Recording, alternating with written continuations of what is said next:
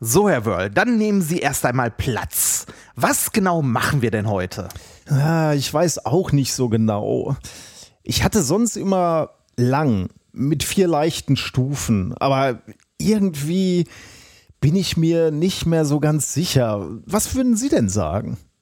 Hm, ja, verstehe, verstehe. Ich würde Ihnen auf jeden Fall kürzer empfehlen. Das liegt gerade voll im Trend. Ah, ich weiß nicht. Ich habe mich schon an die Länge gewöhnt. Ich hatte schon mal drüber nachgedacht, vorne etwas kürzer zu machen, damit es hinten nicht so lang wird. Aber irgendwie hat das auch nicht so gut funktioniert. Und am Ende war alles irgendwie lang. Es dünnt durch die Länge in der Mitte auch schon so ein bisschen aus. Äh, ich habe hier schon so lichte Stellen. Aber wenn wir sagen wir mal die Hälfte abschneiden. Die Hälfte? Ja, oder zumindest ein Drittel. Das äh, wäre deutlich zeitgemäßer und würde auch gut zu ihrem Typ passen. Und im Zweifel lassen wir es einfach wieder lang werden. Ja, meinen Sie denn, dieser Trend hält an? Ja, auf jeden Fall. Das ist mehr als nur ein Trend. Etwas kürzer würde es für Sie auch einfacher machen komfortabler im Alltag, viel leichter auch zu pflegen über die Woche. Ah, meinen Sie, nun ja, recht haben Sie schon irgendwie. Wenn ich hier alle zwei Wochen alles bereit gemacht habe, waren das schon knapp sechs Stunden immer. Ha, na, sehen Sie. Wenn wir es hier hinten etwas kürzen und vorne so lassen, dann sind wir in ein bis zwei Stunden mit der Vorbereitung durch. Ja, das wäre traumhaft. Allerdings müssten Sie dann wöchentlich. Na, ähm, ich wusste, das Ganze hat einen Haken. Äh, äh, sehen Sie es lieber als Chance. Ihr Podcast würde aktueller sein, spontaner.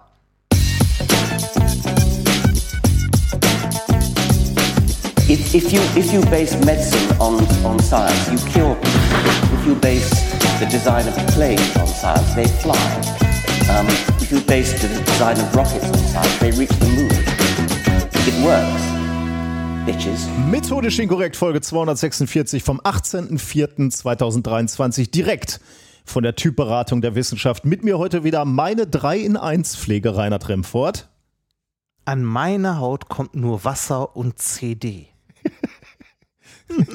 ich, er hatte bisher darauf getippt, dass du drei Wettertaft machst, aber beides äh, ah, zeigt unseren Hörerinnen und Hörern, wie alt wir sind. Ja, sehr alt. Und ich bin der Figaro der Wissenschaft, Nikolas Wörl, Glück auf. Ja, genau. Typberatung, Podcast-Typberatung. Genau, Podcast-Typberatung. Vielleicht könnte man damit Geld verdienen. Vielleicht sollten wir da uns selbstständig machen in dem Bereich.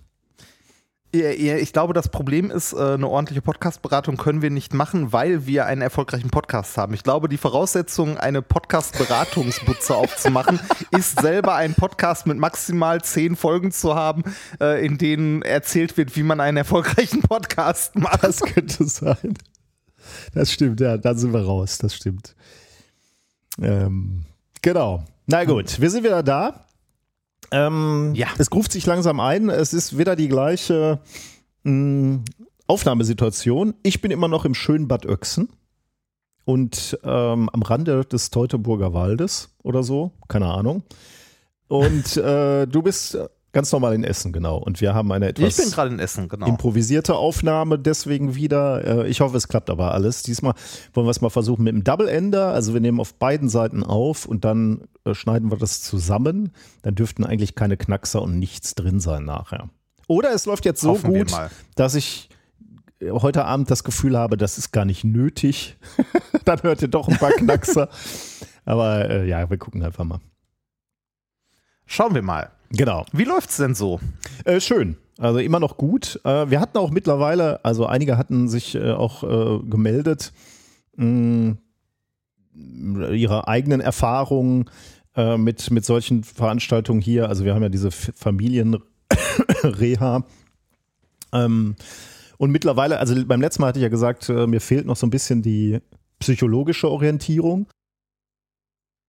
Aber mittlerweile hatten wir ein, also es heißt hier irgendwie psychologisches Paargespräch oder so. Ich glaube, das heißt psychologisches Paargespräch, weil sie einfach nicht das Geld haben für Einzeltherapien. Und der, das ich wollte gerade sagen, das, also das, das kann gar nicht sein. Ich war doch gar nicht da. ja, stimmt. Äh, in, in Anlehnung als, an unser letztes Intro. Ähm, ja. Ja, ich weiß auch nicht, also äh, wir haben jetzt keinen Geredebedarf als Paar, äh, meine Frau und ich, aber ähm, es war insofern, aber, aber vieles, was wir da besprechen, betrifft uns natürlich beide als Paar, auch wenn wir miteinander keine Probleme haben. Ähm, und das war, äh, das war ein echtes Highlight, muss ich sagen. Also ich habe mir das immer so vorgestellt, wie ist das wohl, wenn man zu so einem Psychologen geht oder zu so einem mhm. ja, Verhaltenstherapeuten oder was auch immer. Ich habe mir das immer so ein bisschen wie so ein Coaching vorgestellt, so wir, oder Coaching ist, ich weiß gar nicht, ob das die richten, ja, aber vielleicht auch, ja. Also so ein bisschen, ähm, so, also du, du bist bei einem Coach und dann wird dann mal geguckt, wie läufst du eigentlich, kann man hier was besser machen oder vielleicht auch so ein bisschen bei der, bei der, bei der Werkstatt, du guck, machst einfach die Motorhaube auf und guckst mal rein, stellst ein paar Fragen, läuft der Wagen denn noch, macht der komische Geräusche und so ein bisschen so war das da auch. Ähm, also äh, am Ende würdest du sagen, war jetzt gar kein Wunderwerk oder so, was da passiert ist oder sind keine herausragenden Dinge passiert. Aber dieser Psychologe, der hat einfach gute Fragen gestellt. Ähm, interessante mhm. Fragen. Ähm, also so, äh, all, nichts davon wird euch jetzt überraschen, was ich euch erzähle, zumal ich natürlich keine Details jetzt erzähle. Aber nichts davon wird euch überraschen. So, aber ähm, so Fragen schon alleine, ähm, was wäre Ihr Wunsch, wenn Sie hier rausgehen, was dann besser sein kann? Also was, was könnte dann besser sein? Oder äh, was darf in diesem Gespräch überhaupt nicht passieren? Oder was darf danach überhaupt nicht passiert sein? Und äh, was ich auch äh, interessant fand, war die Frage, ähm, wie sehen ihre Kinder sie als Paar? Also diesen Perspektivwechsel, der ist immer sehr spannend im, im Leben. Ne? Also wir hatten, wir hatten da schon einige Male auch äh, drüber gesprochen, dass so ein Perspektivwechsel, ein Blick aus, äh, aus, von jemand anderes auf dein Leben und man kann sich mhm. ja, man kann ja auch so tun, als würde man jemand anders sein.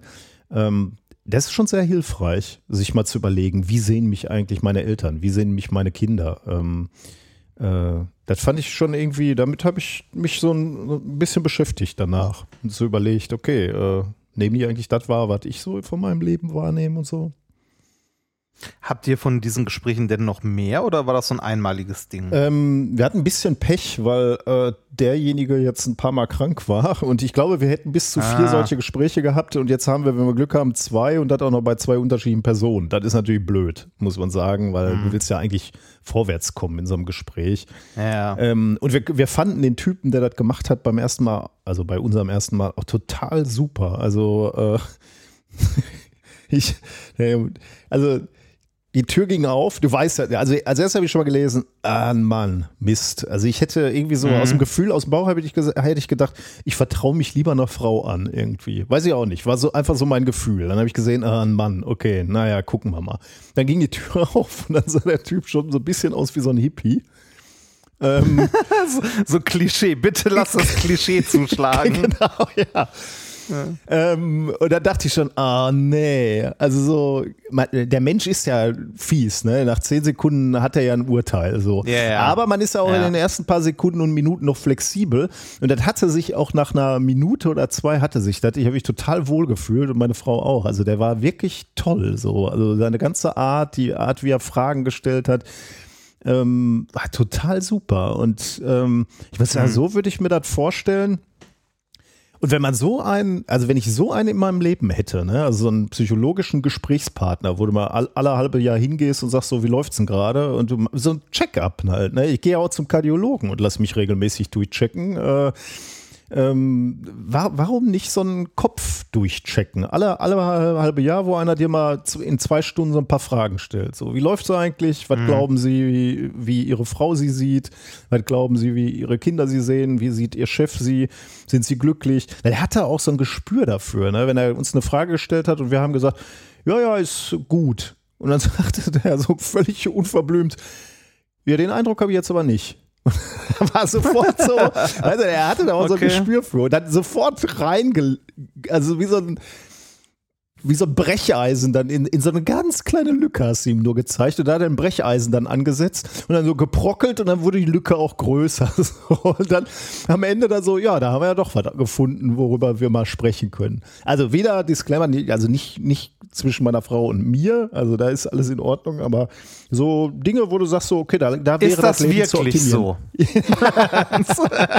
Der hat etwas weniger, etwas weniger Vorschlaghammer hat er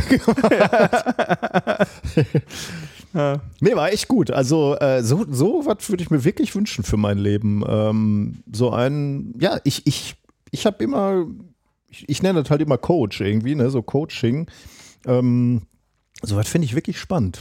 Aber es scheint Mhm. ja unmöglich zu sein, äh, an sowas zu kommen und noch unmöglicher und dann halt auch zu Recht unmöglicher für Leute, die es gar nicht dringend brauchen. Also ich brauche es ja jetzt auch nicht. Für mich wäre das ja mehr so ein Optimieren, Wohlfühlen, äh, ja, verbessern, irgendwie noch, noch das Kleinste rausholen. Da gibt es ja ganz andere, die haben dringend Bedarf äh, und die kriegen trotzdem keine Hilfe. Das ist ja eigentlich das Tragische. Und ich glaube, es ist auch, äh, auch ein, äh, ein Glücksspiel ein bisschen, ob du da äh, die richtige Person, die zu dir passt, äh, findest, ne?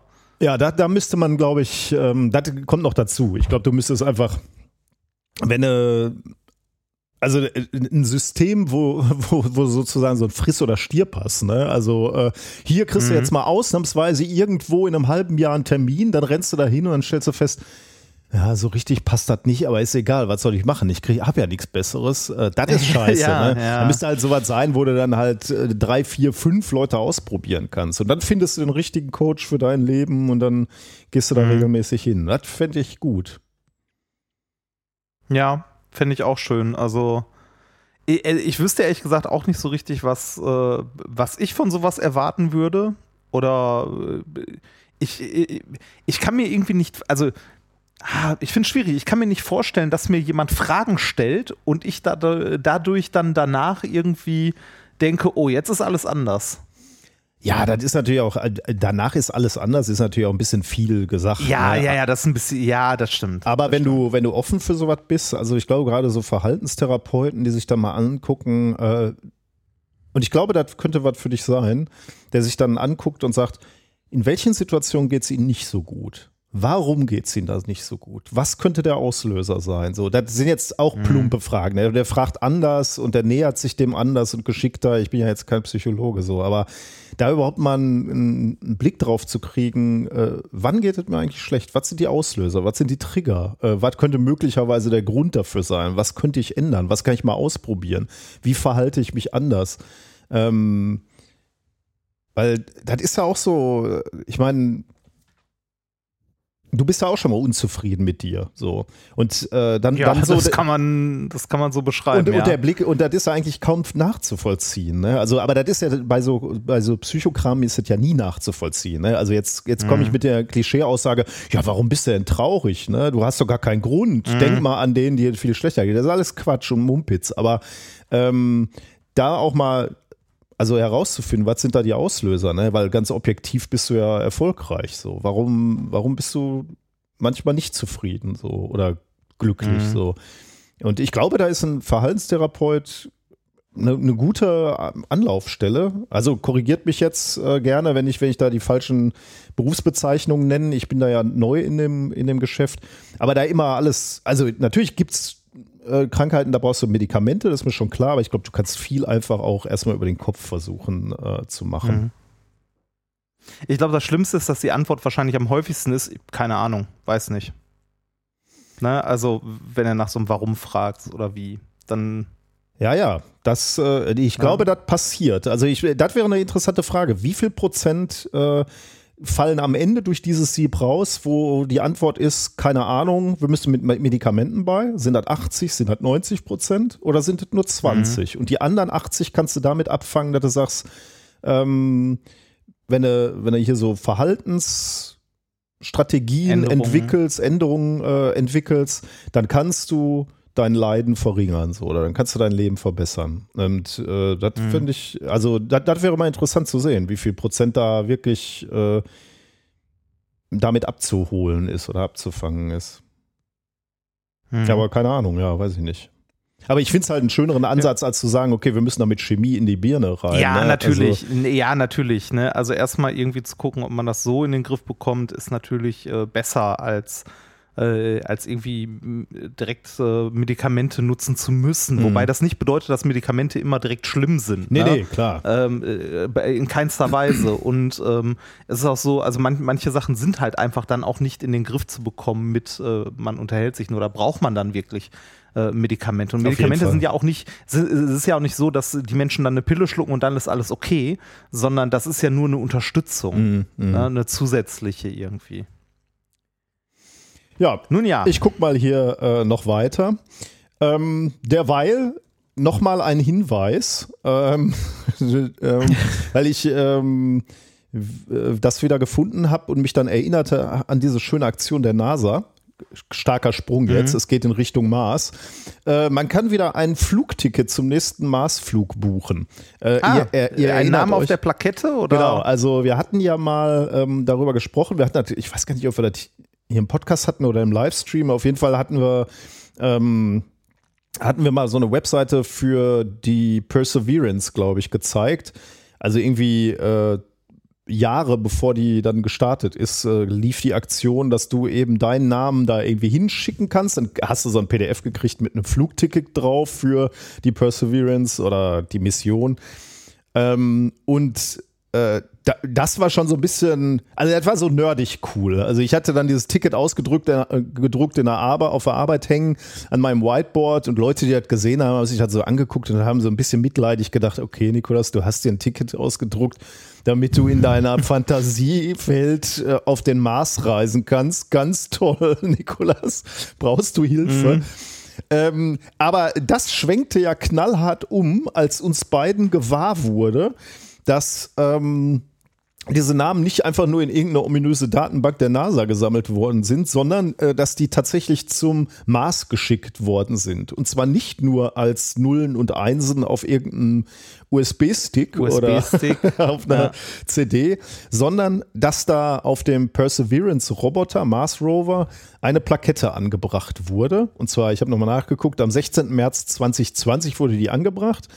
Und auf dieser Pla Plakette oder unter die, also unter der, ähm, ja, auf jeden Fall angebracht auf dieser Plakette sind drei fingernagelgroße Chips und äh, die enthalten die knapp elf Millionen Menschen, die bei dieser Kampagne mitgemacht haben. Also elf Millionen äh, Namen und der, der Gag ist halt, dass diese Namen da nicht digital Nullen und Einsen irgendwie auf einem, äh, auf einem Speicherchip abgelegt sind, sondern dass die mit einem Elektronenstrahl auf, den, auf, dieses, auf diesen Chip geschrieben worden sind. Also mit einem guten Mikroskop könnte man die Namen lesen.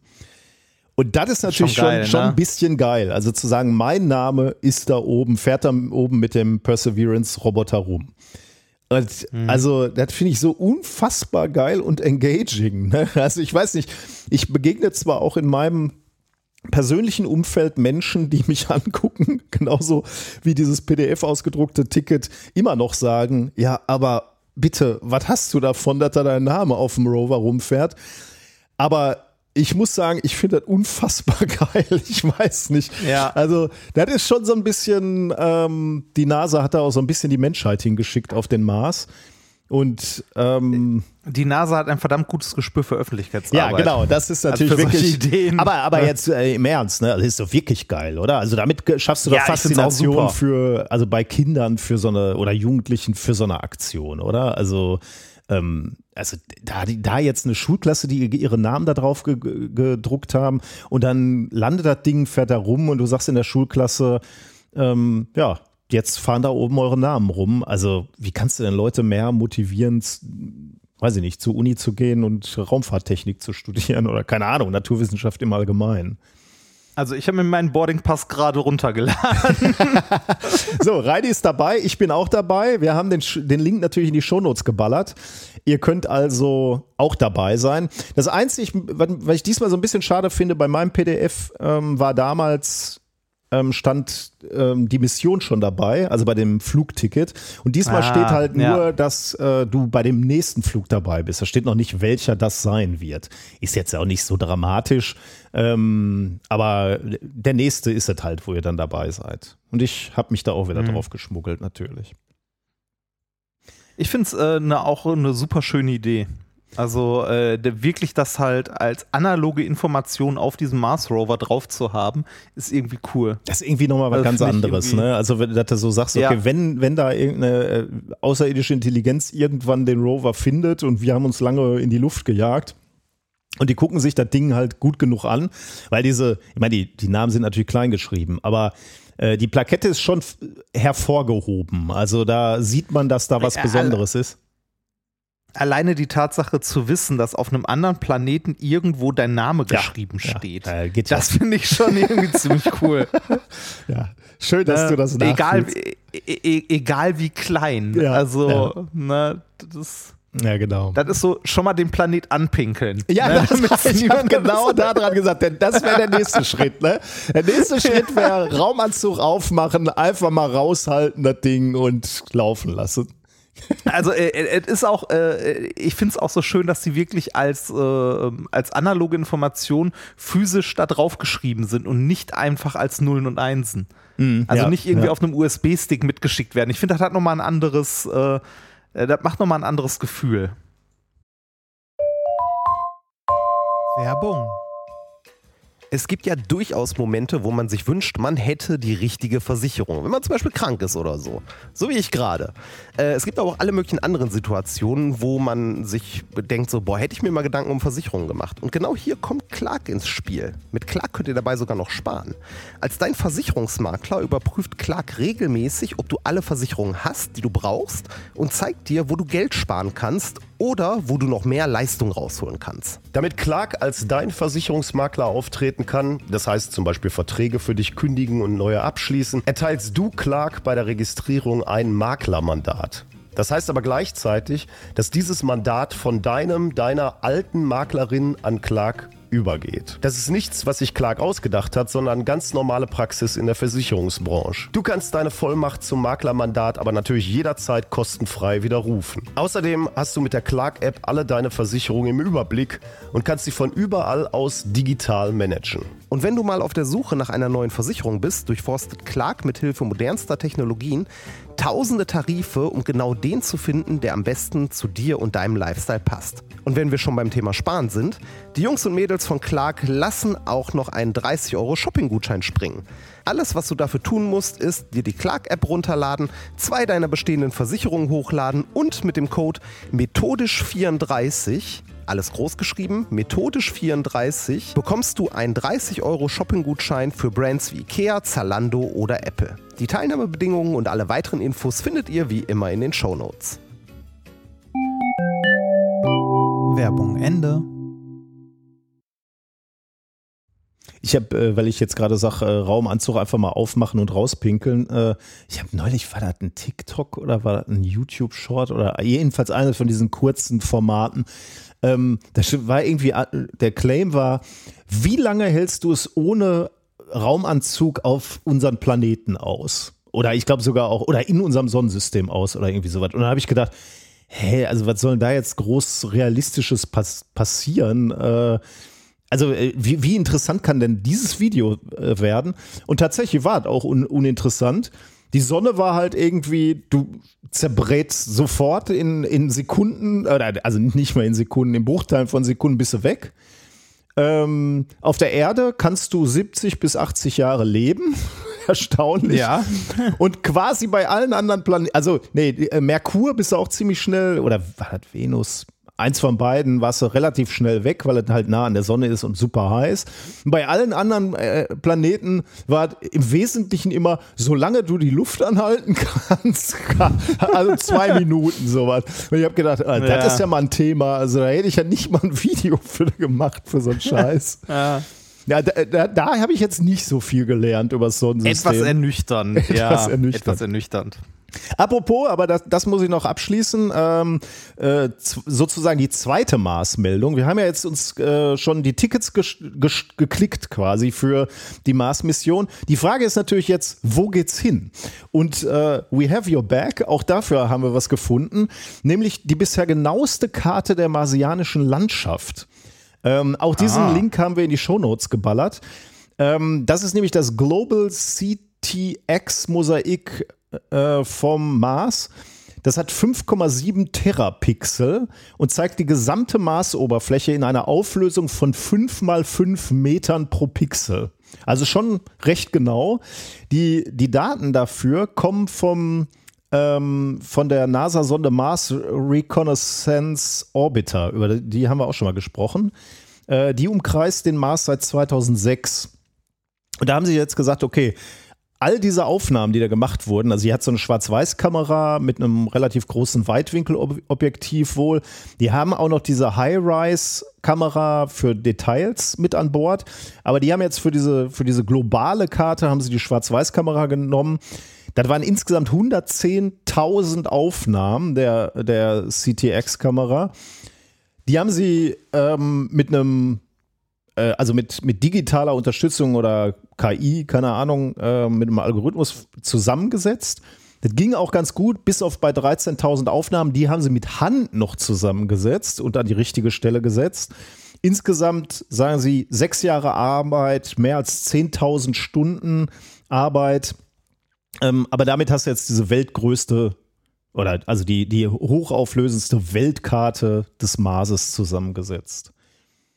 Ähm, hat auch einen gewissen wissenschaftlichen Wert. Also gibt wohl schon 120 wissenschaftliche Fachartikel, die auf Daten dieser Karte dann beruhen. Also damit arbeiten, keine Ahnung, extraterrestrische Geologen oder wie die auch immer heißen, arbeiten mit solchen Sachen. Ähm, aber jetzt könnt ihr da auch euch umgucken. Und das ist insofern schon ganz nett gemacht, weil so gewisse prominente ähm, Orte, Orte äh, wie sagt man das immer, ähm, Landmarks, ähm, die sind sogar, äh, die sind in der Schnellauswahl. Also Olympus Mons, der höchste Berg des Sonnensystems, könnt ihr direkt anfliegen. Oder die Landeplätze der Marssonden, die könnt ihr auch mit einem Klick an, ähm, anfahren, anfliegen. Und dann seht ihr auch noch die Spuren, die, also die Wege, die die Sonden da zurückgelassen haben. Oh, cool. Also nicht, nicht die Spuren, sondern die Wege. Ne? Also die sind da drüber gelayert, mhm. äh, digital. Ah, okay. Ja, okay. Äh, bei okay. einer Auflösung von 5 mal 5 Metern reicht das natürlich nicht um. Ja, da um muss man dann schon ein bisschen nachhelfen. Genau. ja. Aber ist echt äh, nett. Also ich habe damit ein bisschen rumgespielt. Das macht schon Spaß, da äh, so rumzufliegen und mal einen Eindruck zu kriegen, wie es da aussieht. Äh, ich, äh, naja, ich ja, ich finde es ja toll, äh, sowas. Ja, ich habe mich vorhin auch mal durchgeklickt. Sieht, äh, sieht wirklich schön aus. Also es ist irgendwie spannend, sich über so einen, ähm, so einen fremden Himmelskörper zu bewegen und dann genau diese Landmarks mal anzufliegen, ist irgendwie, ist ganz schön. Also ist jetzt halt nichts, was einen Stunden beschäftigt, nee. aber. Also ich finde es halt ja. auch irgendwie krass, wie, wie gut wir den schon kartografiert haben. Ne? Also ich, ich habe jetzt schon mal vor wahrscheinlich Jahren jetzt gesagt, irgendwie die, die Anzeichen stehen schon so auf Sturm hinsichtlich, ähm, wir nehmen langsam den Planeten, also den, den ersten anderen Planeten ins Visier, um darauf zu landen. Also diese ganzen Mar äh, Mondmissionen, die jetzt gerade anlaufen, als Vorbereitung für den großen Sprung dann zum Mars, die Karten, äh, diese ganzen Daten, die wir haben über den äh, Planeten, das führt alles dazu, dass wir da in absehbarer Zeit dann den Sprung wagen. Und das macht mich natürlich, peitscht mhm. mich, peitscht mich erheblich an. Und immerhin ist mein Name dabei. Ja, meiner jetzt auch. Also der nächste zumindest. Genau. Der nächste zumindest. Ähm, äh, apropos, ähm, mir äh, beziehungsweise uns wurde in den letzten Tagen eine Mail zugeschickt von Frank ich sage den Nachnamen jetzt mal nicht, der uns äh, auf ein äh, oder äh, der uns auf ein Ding aufmerksam gemacht hat, was hier und da natürlich schon durch, äh, durch diverse äh, Videos und so weiter ging und äh, als Thema aber trotzdem so interessant ist, dass ich es mal kurz ansprechen möchte. Und zwar, ich weiß nicht, ob du das auch mal gesehen hast, ähm, es gibt diverse Smartphones von Samsung und von Huawei, die sehr, sehr, sehr gute Bilder vom Mond machen mit ihrer kleinen Zoom-Kamera. Oh ja. Mhm. Ne, ähm, da, da wurde lange hin und her diskutiert, ne, äh, wie das denn möglich ist, beziehungsweise äh, wurde denen vorgeworfen, ja, die Bilder sind gefaked, ne, also dass sobald du auf den Mond zoomst, äh, die KI das erkennt und Bilder aus einer Datenbank lädt und mhm. die da drüber liegt und so weiter. Dann gibt es andere, also es gibt dazu diverse YouTube-Videos, wenn man sich mal schlau machen möchte. Ich habe eins davon auch mal verlinkt in unseren Show Notes. Und zwar ähm, reicht das Spektrum von ne, Bilder aus einer Datenbank äh, bis hin zu äh, eigentlich gar nicht so viel Trickserei, sondern eher äh, das Maximum rausholen, was so mit Photoshop mm. gehen würde. Also okay. verschwommenes Bild und ne, irgendwie am ISO-Wert drehen, Konturen nachschärfen und so weiter und so weiter und ein bisschen nachhelfen. Aber äh, sei es, also ne, äh, was man sicher sagen kann, ist, die Handys heutzutage arbeiten ja alle ihre Bilder mit, ähm, mit Software noch massiv nach. Mhm. Ne? Mhm. Das siehst du ja, also sowohl das iPhone als auch die Samsung-Flaggschiffe und so, ne? Alle äh, Bilder, die du heute machst, sind nicht rein das Bild, das aus der Kamera rauskommt, sondern die Software ähm, hilft dann nochmal ordentlich nach. Und äh, es gab wohl auf Reddit einen Post, wo das jemand mit dem Mond aufgefallen ist und der es dann mal getestet hat. Der hat ein äh, hochauflösendes Bild vom Mond sich besorgt, von der NASA oder so, hat das äh, in Photoshop geblurrt bis zum geht nicht mehr und hat dann mit seinem Samsung-Handy mhm. ein Bild von seinem Monitor gemacht. Und da kam ein schönes also, Bild dann raus wahrscheinlich. Und da kam ein schönes Bild bei raus, genau.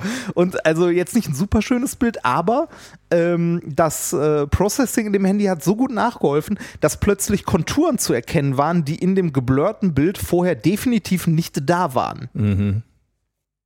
Und ähm, ne, solange man jetzt nicht irgendwie Werbung damit macht, dass man sagt, man kann so tolle Bilder vom Mond machen, ist das ja auch alles gar nicht schlimm.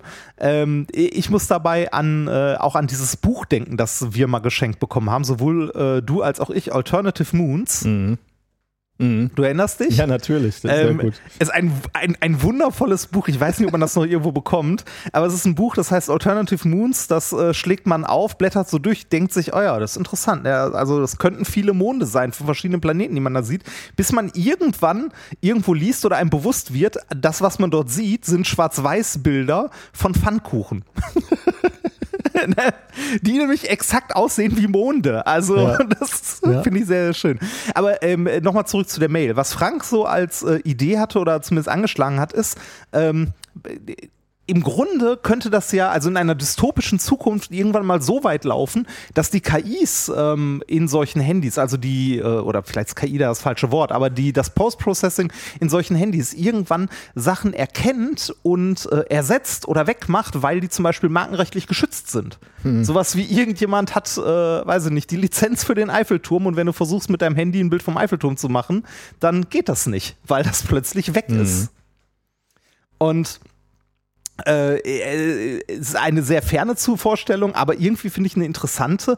Und ähm, an dieser ganzen Geschichte mit den Bildern vom Mond, wo plötzlich Bilder auftauchen, die eigentlich aus den Informationen so nicht rauszulesen sind. Ne? Also wenn du irgendwie ein verschwommenes Foto vom Mond machst und das, äh, äh, also der Prozessor in dem Handy so weit nachhilft, dass da halt Informationen reingesteckt werden, die eigentlich in dem Bild nicht da sind, nur weil man erwartet, ein Foto vom Mond zu machen. Das ist ein Problem, äh, finde ich, dass äh, einem in der Wissenschaft sehr häufig begegnet, was dem äh, Durchschnitts-Nichtwissenschaftler, würde ich mal sagen, gar nicht bewusst ist. Das ist ja auch das, was wir in äh, unserer aktuellen Show hin und wieder thematisieren, dass reine Daten an sich ähm, nicht sehr aussagekräftig sind, wenn man sie nicht richtig interpretiert. Mhm beziehungsweise in diesem Falle überinterpretiert. Ne? Man, äh, man weiß, man äh, oder das Handy weiß glaubt, in Anführungszeichen oder erkennt, glaubt man glaubt, man, man fotografiert den Mond und dann steckt man mehr Informationen rein, mhm. die eigentlich in der Messung so gar nicht drin sind und bekommt das Ergebnis, das man erwartet. Mhm. Und das ist eine riesige Gefahr, auch in der Wissenschaft, dass man äh, Messungen macht und er, man weiß ja, was man erwartet, so grob zu messen. Ne? Also äh, Wissenschaft funktioniert ja seltenst so, dass du hingehst und sagst, ach, messen wir mal, ne? Mhm. sondern du hast ja vorher schon eine Theorie. Du hast eine Erwartung an die Messung. Ne? Und im, im besten Falle stimmt die Erwartung einfach nicht und du musst deine Theorie überdenken. Ähm, aber trotzdem ist die Gefahr ja da, auch in der Wissenschaft, dass man Messwerte hat und die einfach fehlinterpretiert, weil man zu viel Erwartung reinsteckt. Und Software an sich, so zum Fitten und so weiter, die ist prinzipiell erstmal dumm und fittet einem alles, was mhm. man haben möchte. Mhm. Ne? Wenn man irgendwie so eine, so eine Punktwolke hat aus irgendeinem Messgerät und sagt so, ja, da muss aber ein linearer Zusammenhang sein, auf Biegen und Brechen fittet einem die Software einen linearen Zusammenhang da rein, wenn man will. Mhm. Ähm, Also ich will, und das ist ja auch, ja. das ist ja auch was, was man als Wissenschaftler lernt, ne? dass man das halt nicht macht, sondern dass man ähm, vorsichtig sein muss mhm. mit dem, was man an Informationen in so ein Experiment auch hineingibt.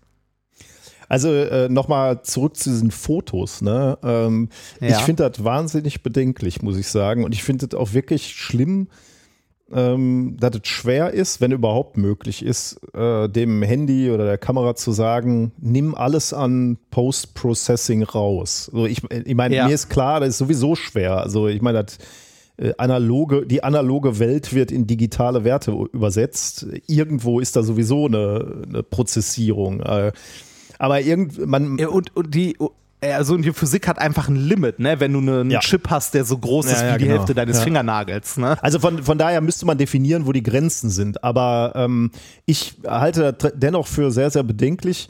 Und zwar auch aus folgendem Grund. Ähm, es geht mir nicht gar nicht mal so sehr nur um den Mond, der da irgendwie als, als Bild dann eingesetzt wird, sondern ich habe diese Woche wieder ein Buch gelesen, wo es unter anderem auch darum geht, ähm, wann entstehen eigentlich unsere Erinnerungen? Und äh, die, ah. der wissenschaftliche, äh, der wissenschaftliche Konsens ist ja, ähm, Erinnerungen sind nichts Statisches, sondern die verändern sich permanent. Ne? Also in dem Moment, wo du was erlebt hast und dann zum ersten Mal erzählt, ist es schon, ist es schon nicht mehr so, wie du es erlebt hast, aus verschiedenen Gründen. Aber auch mhm. Jahre später ändert sich eine Geschichte immer. Äh, wird, wird's immer, wird die immer anders, wird die immer mehr ausgeschmückt oder äh, abgeändert. Mhm. Und jetzt hast du also ähm, ein System, was dir Fotos macht von einem Erlebnis, von einer Familienfeier, von einem Ausflug an den Strand. Und die Software sagt dir, ja, sieht ja heute so ein bisschen diesig aus, wir machen mal ein bisschen besseres Wetter, so sieht ja nicht schön aus. So, ja. äh, dann, ja, dann ist der Himmel schon mal blauer und so. Und das definiert ja deine Erinnerung an den Tag, weil später wirst du nur noch diese Fotos sehen und du wirst irgendwann nur noch glauben, ah, das war so ein herrlicher Tag so. Ich meine, das ist jetzt ein Trivialbeispiel, aber ähm, damit sind ja Erinnerungen irgendwie so festgelegt. Ne? Oder du hast irgendeine Software, die sagt, äh, ja, ich kann einfach alle Menschen rausmachen aus dem Bild die, äh, die ja, du gar nicht drin haben willst. Die ne? stören. Ne? Die stören. Ne? Ja. Klickst du drauf, sind die weg oder die werden automatisch schon weggemacht, wenn er erkennt, sie ist nicht deine Familie. Dann hast du das eine Erinnerung an, du stehst vor der, äh, vom äh, Pariser Eiffelturm und da ist keine Menschenseele, nur deine Familie so. Das kann man wollen, aber vielleicht auch nicht. Also, weil, weil einfach so massiv in deine Erinnerung ein, eindringt, finde ich. Also, zum, so solltest du zumindest die Option haben zu sagen, ja, ich entferne diese Menschen oder die sehen alle ein bisschen freundlicher aus. Könntest du auch sagen, alle lachen immer, ne? Dieses elendige, du machst ein Gruppenfoto und einer hat immer die Augen zu. Ja, dann schnipsen wir doch die dicke Magie drüber und alle haben die Augen auf und lächeln. Ja, aber willst du das denn haben, wenn, wenn Tante Irmgard gerade nicht gut drauf ist und wieder ein Schüppchen ja. zieht bei dem Familienfeier? Dann will ich das doch äh, eigentlich als das Dokument dieser Veranstaltung haben. Also irgendwo, finde ich, müsst, müsste man mal definieren, wo ist denn die Grenze, Dinge schöner, bunter, äh, lebendiger zu machen. Vielleicht ist es ja irgendwann nicht. Also vielleicht willst du es ja einfach mal so haben. Also so, so ja. realistisch halt. Ne? Ja, und äh, also die, diese Diskussion, äh, jetzt nicht um Erinnerung, aber so um Realismus oder nicht, die ist ja auch schon so alt wie Instagram-Filter, ne? Also, das ist. Äh, ja, da habe ich also, dann auch, ne? Jetzt, wo ich wieder ein bisschen mehr ne. fotografiere mit, mit meiner Kamera, frage ich mich auch immer, ne? Wie viel Post-Processing will ich eigentlich am Ende haben? Ne? Ja. Also, wie viel, wie willst du die Farben noch anpassen? Wie viel darf man das noch? Wie, wie viel aufhellen? Wie viel Schatten aufhellen? Oder wie viel. Ähm, Weißabgleich noch künstlich nachher zu machen. Da ist ja irgendwo, da ist ja die Grenze, wo du sagst, so, okay, jetzt wird es unnatürlich oder so. Ich, eigentlich will ich es einfach so auch haben, wie ich es gesehen habe. Also ich habe jetzt auf, auf dem Instagram äh, Channel bei mir habe ich so zwei, drei Fotos gemacht, wo ich bewusst, so mit Blendensternen gearbeitet habe. Ne? Also du ziehst die Blende komplett zu und wenn er dann in der Nacht Lichter fotografierst, dann bilden die so Sterne aus. Sieht natürlich völlig mhm. unnatürlich eigentlich aus, ne? weil du läufst ja nicht durch die Nacht und siehst überall Sterne an den Laternen. Aber die Kamera macht das so. Ne? Also es ist ein rein physikalischer Effekt, ja. ist, eine, ist äh, die Beugung an einem Loch einfach, Lichtbeugung. Ne? Deswegen siehst du diese Sterne. Physikalischer Effekt, ich finde es super, sieht super aus. Aber man könnte natürlich sagen, ist schon ein bisschen drüber, weil so sieht die Wirklichkeit ja gar nicht aus. Aber war zumindest eine bewusste Entscheidung von mir und ist ja nur Richtig, das genau. Ausnutzen des, der Physik. Deswegen, wenn, Genau. Aber sowas Das- kannst also du natürlich das- auch super wieder äh, digital machen, ne? mit einer, mit einer, ähm, äh, mit einem Mobilfunktelefon. Einfach auf den Knopf drücken oder das sagt das Ding selber. Äh, es ist nachts, da ist ein Licht, ein Spitzlicht, also mache ich da einen Stern drauf. Fände ich zum Kotzen, ne? Ja, ja, aber genau, genau das ist der Punkt, dass das da ähm, automatisch ohne Wissen passiert. Ja, ja, So, ne? ja. Ähm, äh, ich finde das auch bedenklich auf Dauer. Also äh, so schlimm, dass irgendwann, was weiß ich, äh, der Eiffelturm nicht mehr fotografierbar ist oder so, das äh, ist, glaube ich, noch ein bisschen Ja, weit das weg. wäre auch geil, ne? Da Aber- musst du an Paris irgendwie zwei Euro zahlen, damit du das Ding. Ja, ja, ist auch die geil. die Kurtaxe, ne? die Fotokurtaxe. Das ist so, wie du in manchen Ausstellungen ja mehr bezahlst, wenn du Fotos machen möchtest. Was? Echt? so Das habe ich ja noch nie Hast du das erlebt. noch nie gehabt? Nee. Boah, wo hatte ich das denn? Dann bekommst du so einen Fotosticker. Oh äh, ne? Also, äh, den du dir so gut sichtbar auf deine Kleidung hämmern musst, äh, damit du Fotos machen darfst. Ah, kommt mir doch bekannt vor. Sonst ich glaub, wirst ich du angesprochen. Oh, übel, okay. Ja, Ja, ist schon dystopisch, ne? Also. ja auf äh, jeden Fall. Auf jeden Fall. Aber äh, auch interessant darüber, sich mal Gedanken zu machen, weil das ist erstmal sowas, was man irgendwie so. Ähm, ja, so nebenbei, also irgendwie so, oh ja, technische Spielerei und dann so, oh, die schummeln ein bisschen. Aber welche Tragweite diese Entwicklung hat, gerade mit der Entwicklung von äh, KIs. Mhm. Ja, und das Lustige ist ja wieder, das ist wie, wie ganz häufig in diesem digitalen äh, Umfeld. Als erstes stürzt du dich da äh, jubelnd und mit breiten Armen rein, weil Mhm. du denkst, oh toll sehen die Bilder aus, juhu. Und dir ist das erstmal völlig egal, ne? Also dem, dem breiten Consumer ist das wahrscheinlich auf Dauer egal. Hauptsache die Bilder sehen schön aus und du kannst die halt äh, in deine WhatsApp-Gruppe schicken und ich sage hier bewusst WhatsApp-Gruppe, äh, wo du dann deine, deine Urlaubsbilder teilst und alle sehen super aus, alle Bilder. Ja, ist natürlich erstmal recht komfortabel. Aber wie gesagt, wir sollten so ein bisschen drüber nachdenken, wie wir da mit unserer, mit unseren Erinnerungen und Erlebnissen umgehen, glaube ich. Äh, nebenbei, ich liebe diese Videos auf TikTok und ähnlichem, wo du so Instagram-Spots oder sowas siehst, wo du erst so, äh, wie es auf Instagram aussieht, wie es in Realität aussieht, so direkt nebeneinander gestellt hast und dann immer mit so einer cheesy Musik drüber. Finde ich großartig. Oh, wo so Leute so ganz peinlich dann irgendwo in der Öffentlichkeit stehen und so Fotos machen, ne? Ja, oder, oder irgendwie, du, du siehst so eine Schaukel an einem, äh, irgendwie an einem superschönen Strand und Leute, äh, ne, wo von hinten ein Foto gemacht wurde in den Sonnenuntergang und dann siehst du das aus einer anderen Perspektive und siehst, dass das direkt neben einer Müllhalde ist oder so und da dann noch irgendwie eine Schlange von 30 Leuten steht, weil jeder dieses Foto machen will. Ah, wir haben mit der Familie, als wir Silvester in, oder nach Silvester in Hamburg waren, haben wir an den Landungsbrücken was gesehen. Das hat mich nicht mehr in Ruhe gelassen. So eine Frau, ich würde sagen, so vielleicht ein bisschen jünger als ich, äh, und ihre Tochter. Und die tanzte da an den Landungsbrücken im knappen Kleid. Und die Tochter, zehn Jahre, zwölf Jahre, weiß ich nicht, musste das filmen, ne? Und äh, hochkant, und du wusstest genau, worum es geht, ne? Und Ja. ich war so fassungslos, dass ich mir das angucken musste. Ich musste stehen bleiben und musste mir das angucken. Und ich habe sogar abends im Hotel habe ich versucht, mit dem Hashtag Landungsbrücken auf, äh, auf Instagram diese Videos zu finden, weil ich so fassungslos war. Ja. Was zur Äh, Hölle machst du? äh, Zeigst du deinen Kindern für ein Bild, dass du irgendwo rumtanzt für irgendwelche erbärmlichen Likes auf Instagram? Kennst, kennst du den Begriff Instagram-Husband? Das ist der Typ, der dann immer die Bilder machen muss, ne? Also genau, der, das ist der, der immer die Bilder machen muss, wenn, äh, wenn man sich halt am Strand regelt oder so. Und äh, das, also, äh, ich habe von Freunden aus dem Urlaub auch schon Bilder bekommen, wo, äh, wo die wirklich am Strand entlang spaziert sind und da äh, fünf, sechs Pärchen nebeneinander waren, wo, wo er halt die Kamera in der Hand hat, um halt im schönen Sonnenuntergang ein passendes Instagram-Bild zu machen. Oh Gott. Äh, Ich mache nur diese Ja, ja. Bi- Bilder, wo, äh, wo der Sohn vor einem Springbrunnen liegt und äh, sieht so aus, als würde das Wasser vom Springbrunnen ein Ja, die- das-. Der Klassiker halt, ne? Da wollte gerade sagen, das sind ja Klassiker, ne? Oder den, äh, oder den, äh, den schiefen Turm von Pisa Ah, aufhalten, herrlich, Ne? da da, da gibt es auch schöne Videos, wo so ein Typ rumgeht und allen Leuten, die das machen, dann so ein High Five gibt. Das habe ich auch gesehen. Das ist auch sehr geil eigentlich. Ne? Ja. Menschen trollen finde ich schön in solchen Situationen. Ja, sehr Naja. schön. Gut, ähm, haben wir noch Kommentare? Wir, wir hatten einen Kommentar, ich weiß nicht, äh, wir hatten zwei dazu, aber ähm, äh, hast, ich weiß nicht, ob du den gelesen hast. Äh, zu deinem Beispiel neulich, also wir haben ja ganz, ganz viele äh, tolle, tolle ähm, Rückmeldungen gekriegt zu deinem Experiment mit dem Loch, ne? Der, der Rissausbreitung, Ja, ja, ja, ja. Das, ähm, äh, ja.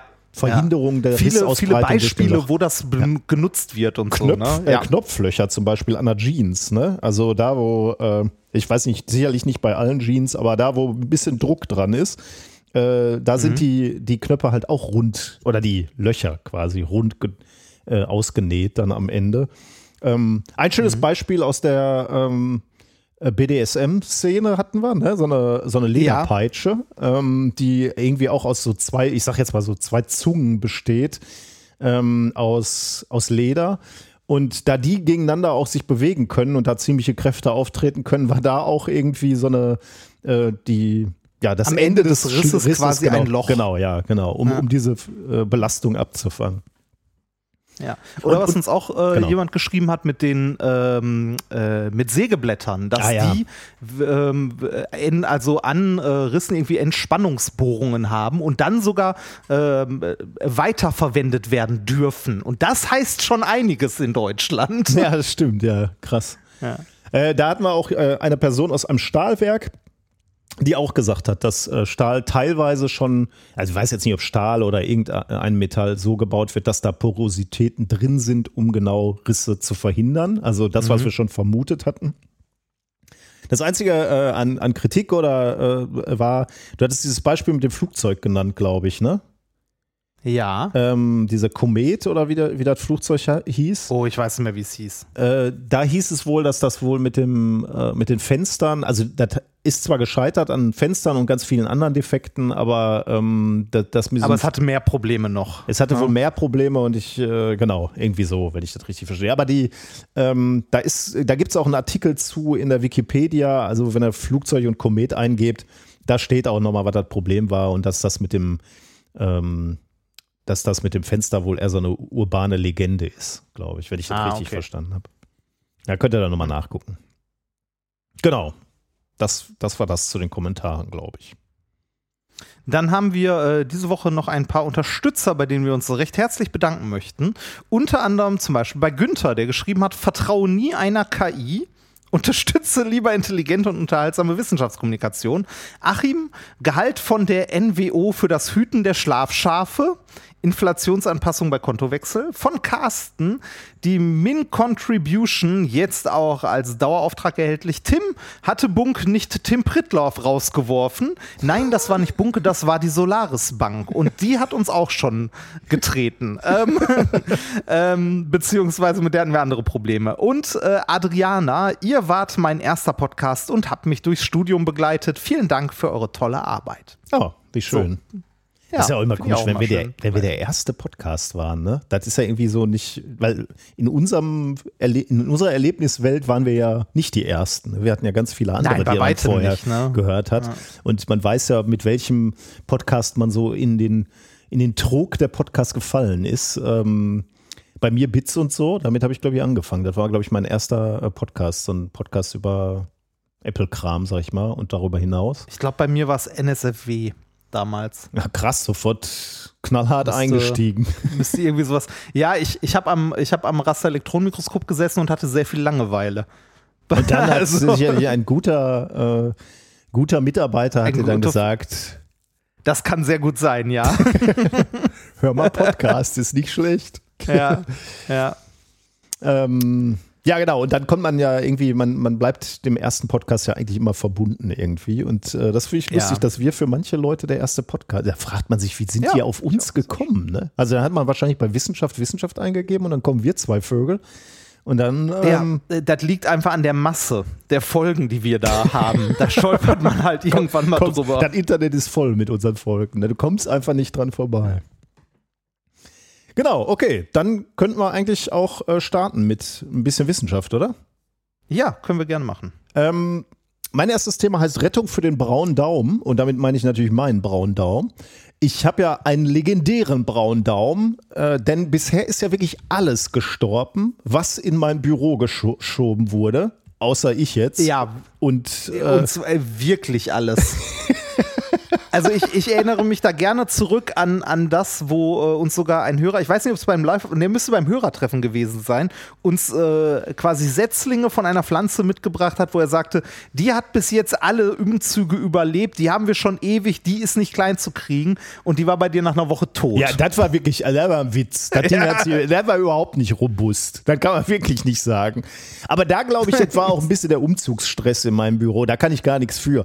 Aber ähm, ja, der Laboringenieur unserer gemeinsamen Arbeitsgruppe. Ähm, der hat ja. mir irgendwann nochmal, die hatten ja so große, äh, so große Bäume da, also Pflanzen. Ah, ich erinnere mich, ja. Also die sind immer größer geworden, immer, haben sie immer weiter ausgebreitet, waren dann in riesigen Töpfen schon so in, in so. Äh, stimmt, stimmt. Also auf, auf so Paletten fast. Ja, ne? ja genau. Und schön war das, ne? Also das war wirklich, der, die Kicksdosen in Duisburg sind ja so gebaut, dass die Büros außen an, in so einem kreisrunden Gebäude angeordnet sind und im Inneren hast du aber mit, mit ein bisschen äh, echtem Tageslicht von oben, hast du so, so einen großen Bereich und da standen die Pflanzen drin. Die waren wirklich schön. Aber die mussten sie dann auch immer mal ein bisschen loswerten und haben mir dann so eingegeben und gesagt, der wächst hier schon bei minimaler Betreuung seit zehn Jahren oder so. Dann habe ich den mitgenommen mhm. in mein Büro und er hat sich tapfer gehalten, aber ähm, nach ich weiß nicht, einem Jahr oder so war der auch hin. Also da war nichts war nix zu machen. Ich, ich weiß nicht. Hatten wir den nicht, hatten wir den nicht irgendwann auch mal eine Topfpflanze, äh, äh, war das nicht sogar mal eine Aufgabe irgendwo in einer der ersten Folgen oder ein Gadget oder du so? Du hattest mal ein Gadget, Irgendwann aber das habe ich nie eingesetzt. Äh, das wollte ich immer noch machen. Das habe ich noch da. Das ist so, eine, so ein Topf und da ist eine Elektronik drin. Also der misst dann irgendwie, äh, und zwar mit Handy-App, ne? Also du, äh, der misst dann irgendwie die Feuchtigkeit im Boden und sagt dir dann über die App Bescheid, wenn da zu wenig Wasser drin ist. Das ist eigentlich die richtige Richtung, glaube ich. In so eine Richtung müsste ich gehen. Ähm, ich habe es aber mit, mit dem Topf jetzt noch nicht umgesetzt, weil ich keine passende Pflanze dazu hatte. Äh, aber vielleicht sollte ich das nochmal probieren. Äh, Im Moment kämpft dann einzelner Kaktus tapfer um seine Existenz in meinem Büro ähm, und der hält sich gut.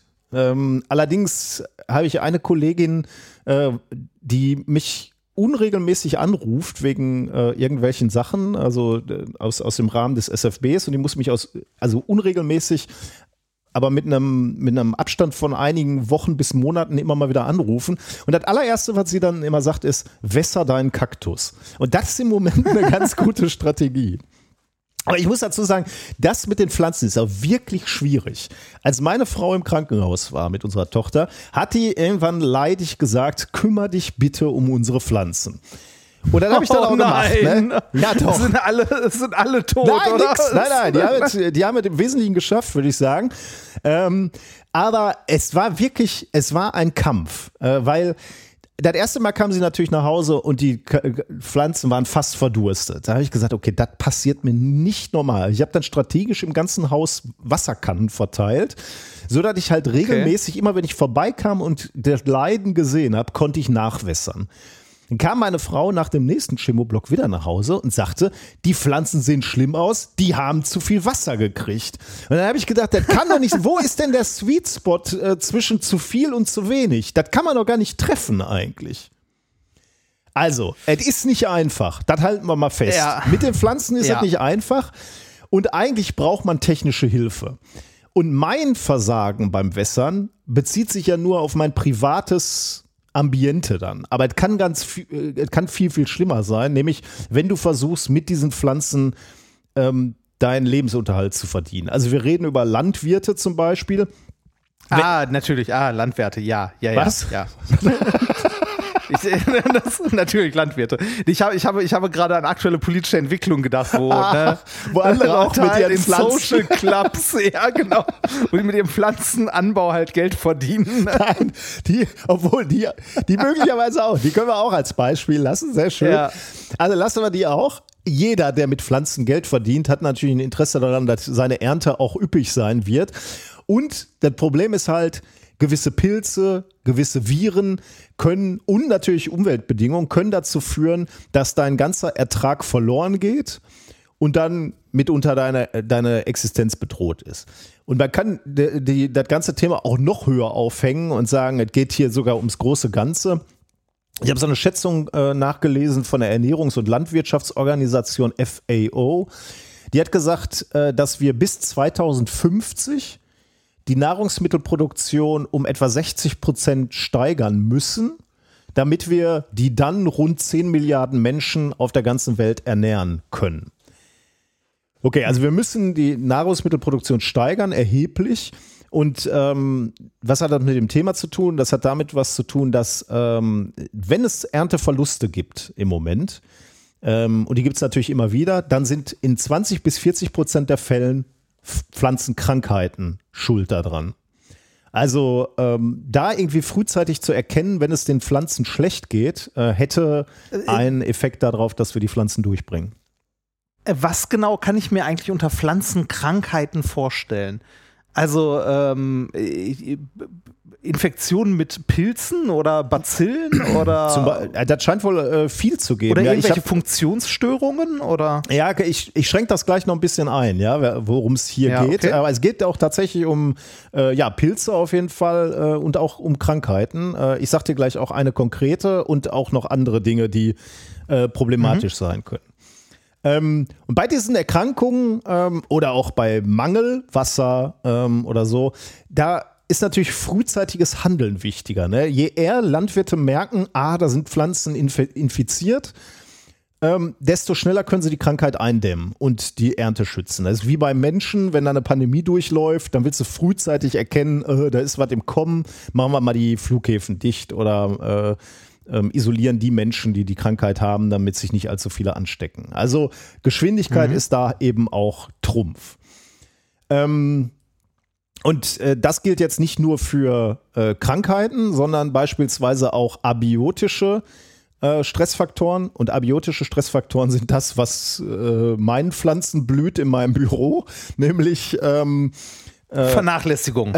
Ja, das könnte man so sagen. Also abiotisch heißt alles, also so, so unbelebte Faktoren äh, eines Ökosystems, also zu wenig Wasser, zu viel Wasser, äh, Bewässerungswasser, was mit Salz verunreinigt ist. Sowas sind abiotische Stressfaktoren. Und was kann man im Moment machen? Ähm, wenn, wenn, du wissen willst, geht es meinen Pflanzen gut, äh, dann kannst du Pflanzenproben nehmen oder Bodenproben nehmen und die kannst du einschicken. Das Problem ist, das dauert alles sehr, sehr lange. Also du musst die Proben nehmen, du musst verschicken, die müssen analysiert werden.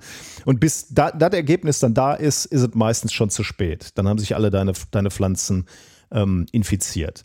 Darum ist die Frage, gibt es eine Technologie, die du entwickeln hast, um frühzeitig problematische Pflanzenzustände zu identifizieren? Und da kommen wir jetzt zu etwas, ähm, was uns ein bisschen zurückbringt zu dem, was du uns in der letzten Woche erzählt hast. War doch, glaube ich, letzte Woche hattest du die Hilfeschreie der Tomate, ne? Oder war das, ist das schon zwei Folgen? Äh, ja? Boah, weiß ich nicht mehr, aber ja, da waren es die Hilfeschreie. Also, Tatsächlich Ultraschall. Genau. Ein Ultraschallgejammer. Also du hattest das Gejammer der Tomaten. Das ist, äh, das ist eine Möglichkeit, äh, dass du da mal hinhörst, etwas genauer, wie es den Tomaten geht. Und die andere, das andere Konzept ist, glaube ich, auch etwas, was wir schon ein, zwei Mal hier in der Sendung hatten, ist nämlich das Riechen an Pflanzen.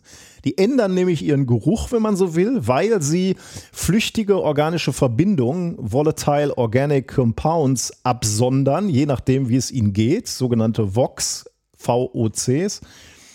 Und äh, wenn du dir diese VOCs anguckst, diese flüchtigen organischen Verbindungen, ähm, dann kannst du mitunter erkennen, das ist die Idee, ob die Pflanze unter Stress steht oder nicht. Und wenn ja, unter welchem möglicherweise sogar. Also kannst du erkennen, sie braucht mehr Wasser, braucht sie weniger Wasser, hat sie irgendeine Krankheit.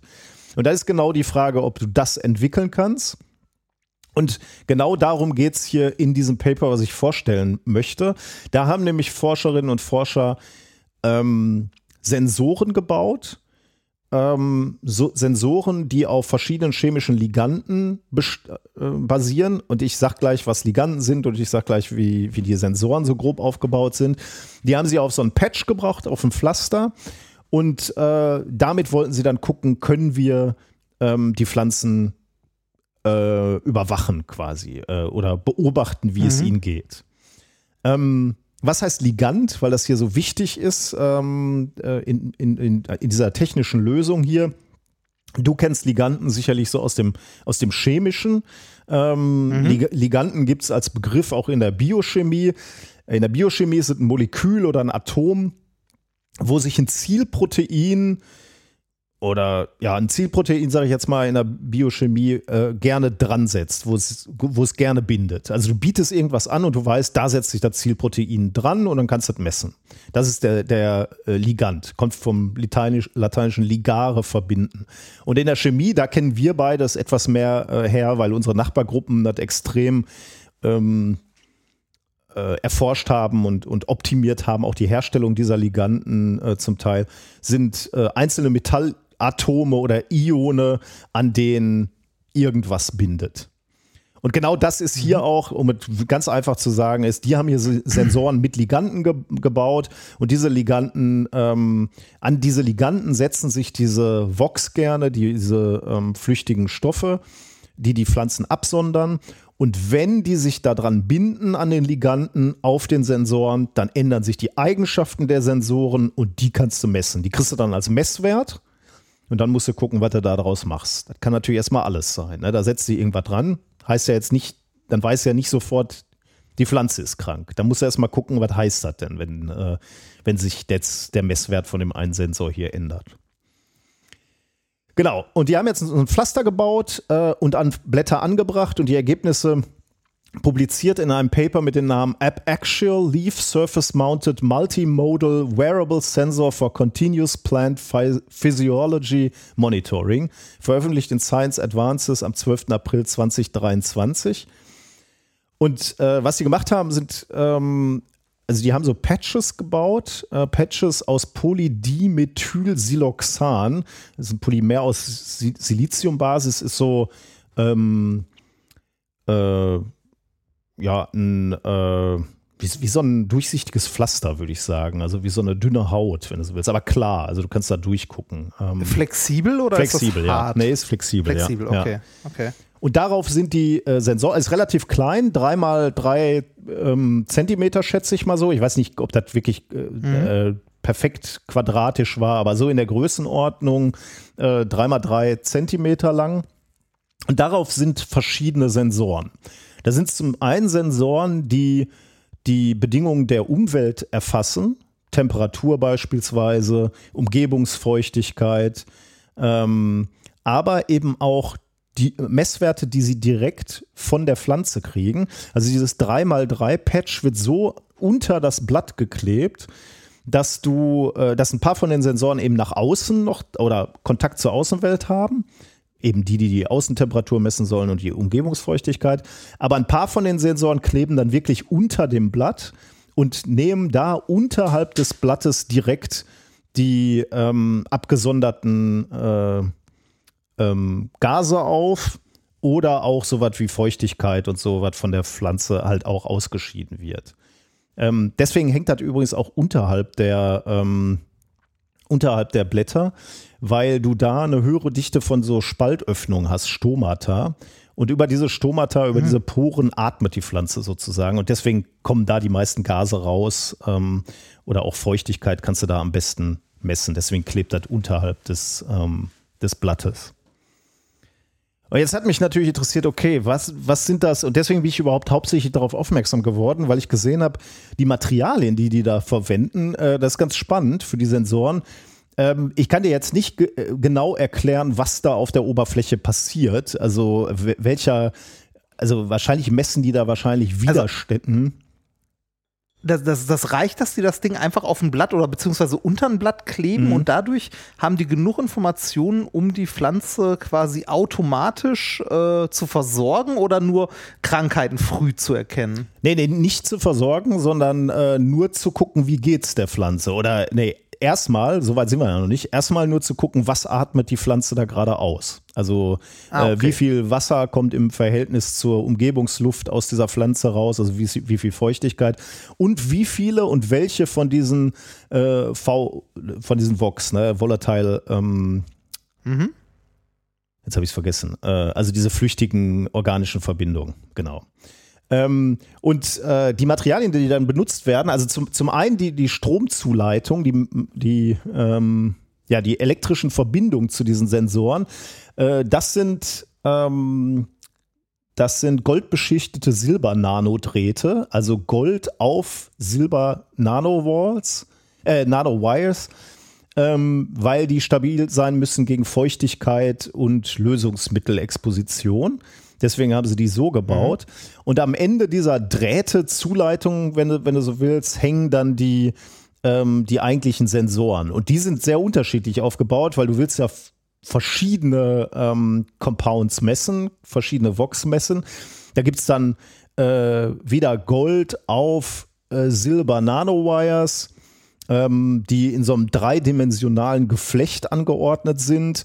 Und dann hast du Multi-Wall Carbon Nanotubes, die dann genutzt werden und glaube ich auch mit Liganten noch besetzt sind, weil die wieder was anderes messen können. Und dann hast du so Sol-Gel-Layers für einen anderen Sensor, wo dann, wo dann auch wieder ein anderes Compound messen kannst. Äh, die haben also mit mehreren unterschiedlichen ähm, Sensoren gearbeitet und da sich eben angeguckt, wie ändern sich die Daten, die Messungen, die sie aus diesen Sensoren kriegen, über die Zeit. Und da, äh, haben dann den, den Pflanzen natürlich gewissen Stress äh, ausgesetzt. Und dann haben sie einfach nur geguckt, okay, sehen wir da irgendwas Charakteristisches und können wir dann daraus im Umkehrschluss dann irgendwann ableiten, okay, wenn wir dieses Verhalten der Sensoren sehen, dann heißt das, die Pflanze hat zu wenig Wasser oder die Pflanze hat irgendeine Krankheit. Und mhm. ähm, das haben sie gemacht, indem sie äh, den Pflanzen äh, die, ähm, Stress ausgesetzt haben. Und äh, wir sind jetzt tatsächlich wieder bei den deinen Tomatenpflanzen. Also die, die wir in, in ah. vor zwei Wochen haben schreien lassen, die waren jetzt in Gewächshäusern und mit denen haben sie experimentiert. Die haben sie Das ist wahrscheinlich so ein bisschen wie die, das wahrscheinlich so ein bisschen wie die Eintagsfliege ja, sonst. Wahrscheinlich, ne? ja, Also das, die Tomate. Die Standardpflanze. Genau, ja. ja. Ähm, die, äh, was, was ja zum Beispiel gemacht haben, also außer dass sie diese abiotischen Stressfaktoren natürlich ausprobiert haben, also äh, Fachausdruck Nikolas-Behandlung, würde ich mal sagen, weil das ist ja genau das, was mhm. meine Pflanzen kennen. Überwässerung, Trockenheit, Lichtmangel, hohe Salzkonzentration im Wasser, also das haben, haben sie alles gemacht. Neben diesen abiotischen Stressfaktoren haben sie auch noch äh, den, den Tomatenpflanzen äh, eine Infektion herbeigeführt, nämlich oh mit Gott. dem Tomaten-Bronzeflecken-Virus. Also, das scheint ein Virus zu sein, den kannst du dir mal angucken, keine ja. Ahnung. Äh, das scheint eine klassische Krankheit zu sein, die eben ungünstig für diese Tomatenpflanzen ist. Ähm, und dann haben sie sich, also diese Parameter haben sie alle variiert, nicht alles gleichzeitig, sondern eben nacheinander und haben dann geguckt, können wir jetzt irgendwelche Muster sehen bei diesen Sensoren, bei den Messungen mit diesen Sensoren, dass man sagt, okay, das ist jetzt Überwässerung oder das ist jetzt das Tomaten-Bronzeflecken-Virus. Und mhm. ähm, das haben sie nicht alleine gemacht, sondern sie haben äh, Methoden des maschinellen Lernens noch dazu benutzt, um dann eben zu gucken, welche Kombination von Sensoren, weil sie haben mit verschiedenen Sensoren noch gearbeitet, mit welchen Kombinationen von Sensoren sie am effektivsten Pflanzenprobleme erkennen können. Und dann, dann haben sie gesehen, okay, am besten ist eine Kombination von drei Sensoren, von denen ich jetzt gerade gesprochen habe. Ähm, und da waren sie in der Lage, also besonders gut also es funktioniert auch mit diesen, ähm, mit diesen äh, abiotischen äh, Stressfaktoren, aber noch besser scheint es wohl mit diesen Viren zu funktionieren, mit diesen Tomatenbronzeflecken-Viren.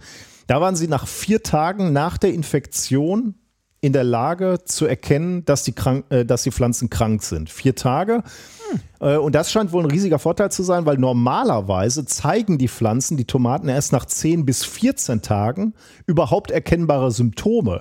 Also der Bauer, der über sein Feld läuft oder durch sein Gewächshaus, der kann dir nach 10 bis 14 Tagen sagen, oh, meine Tomaten sind krank, aber bis dahin sind natürlich, ist, ist das halbe Gewächshaus infiziert.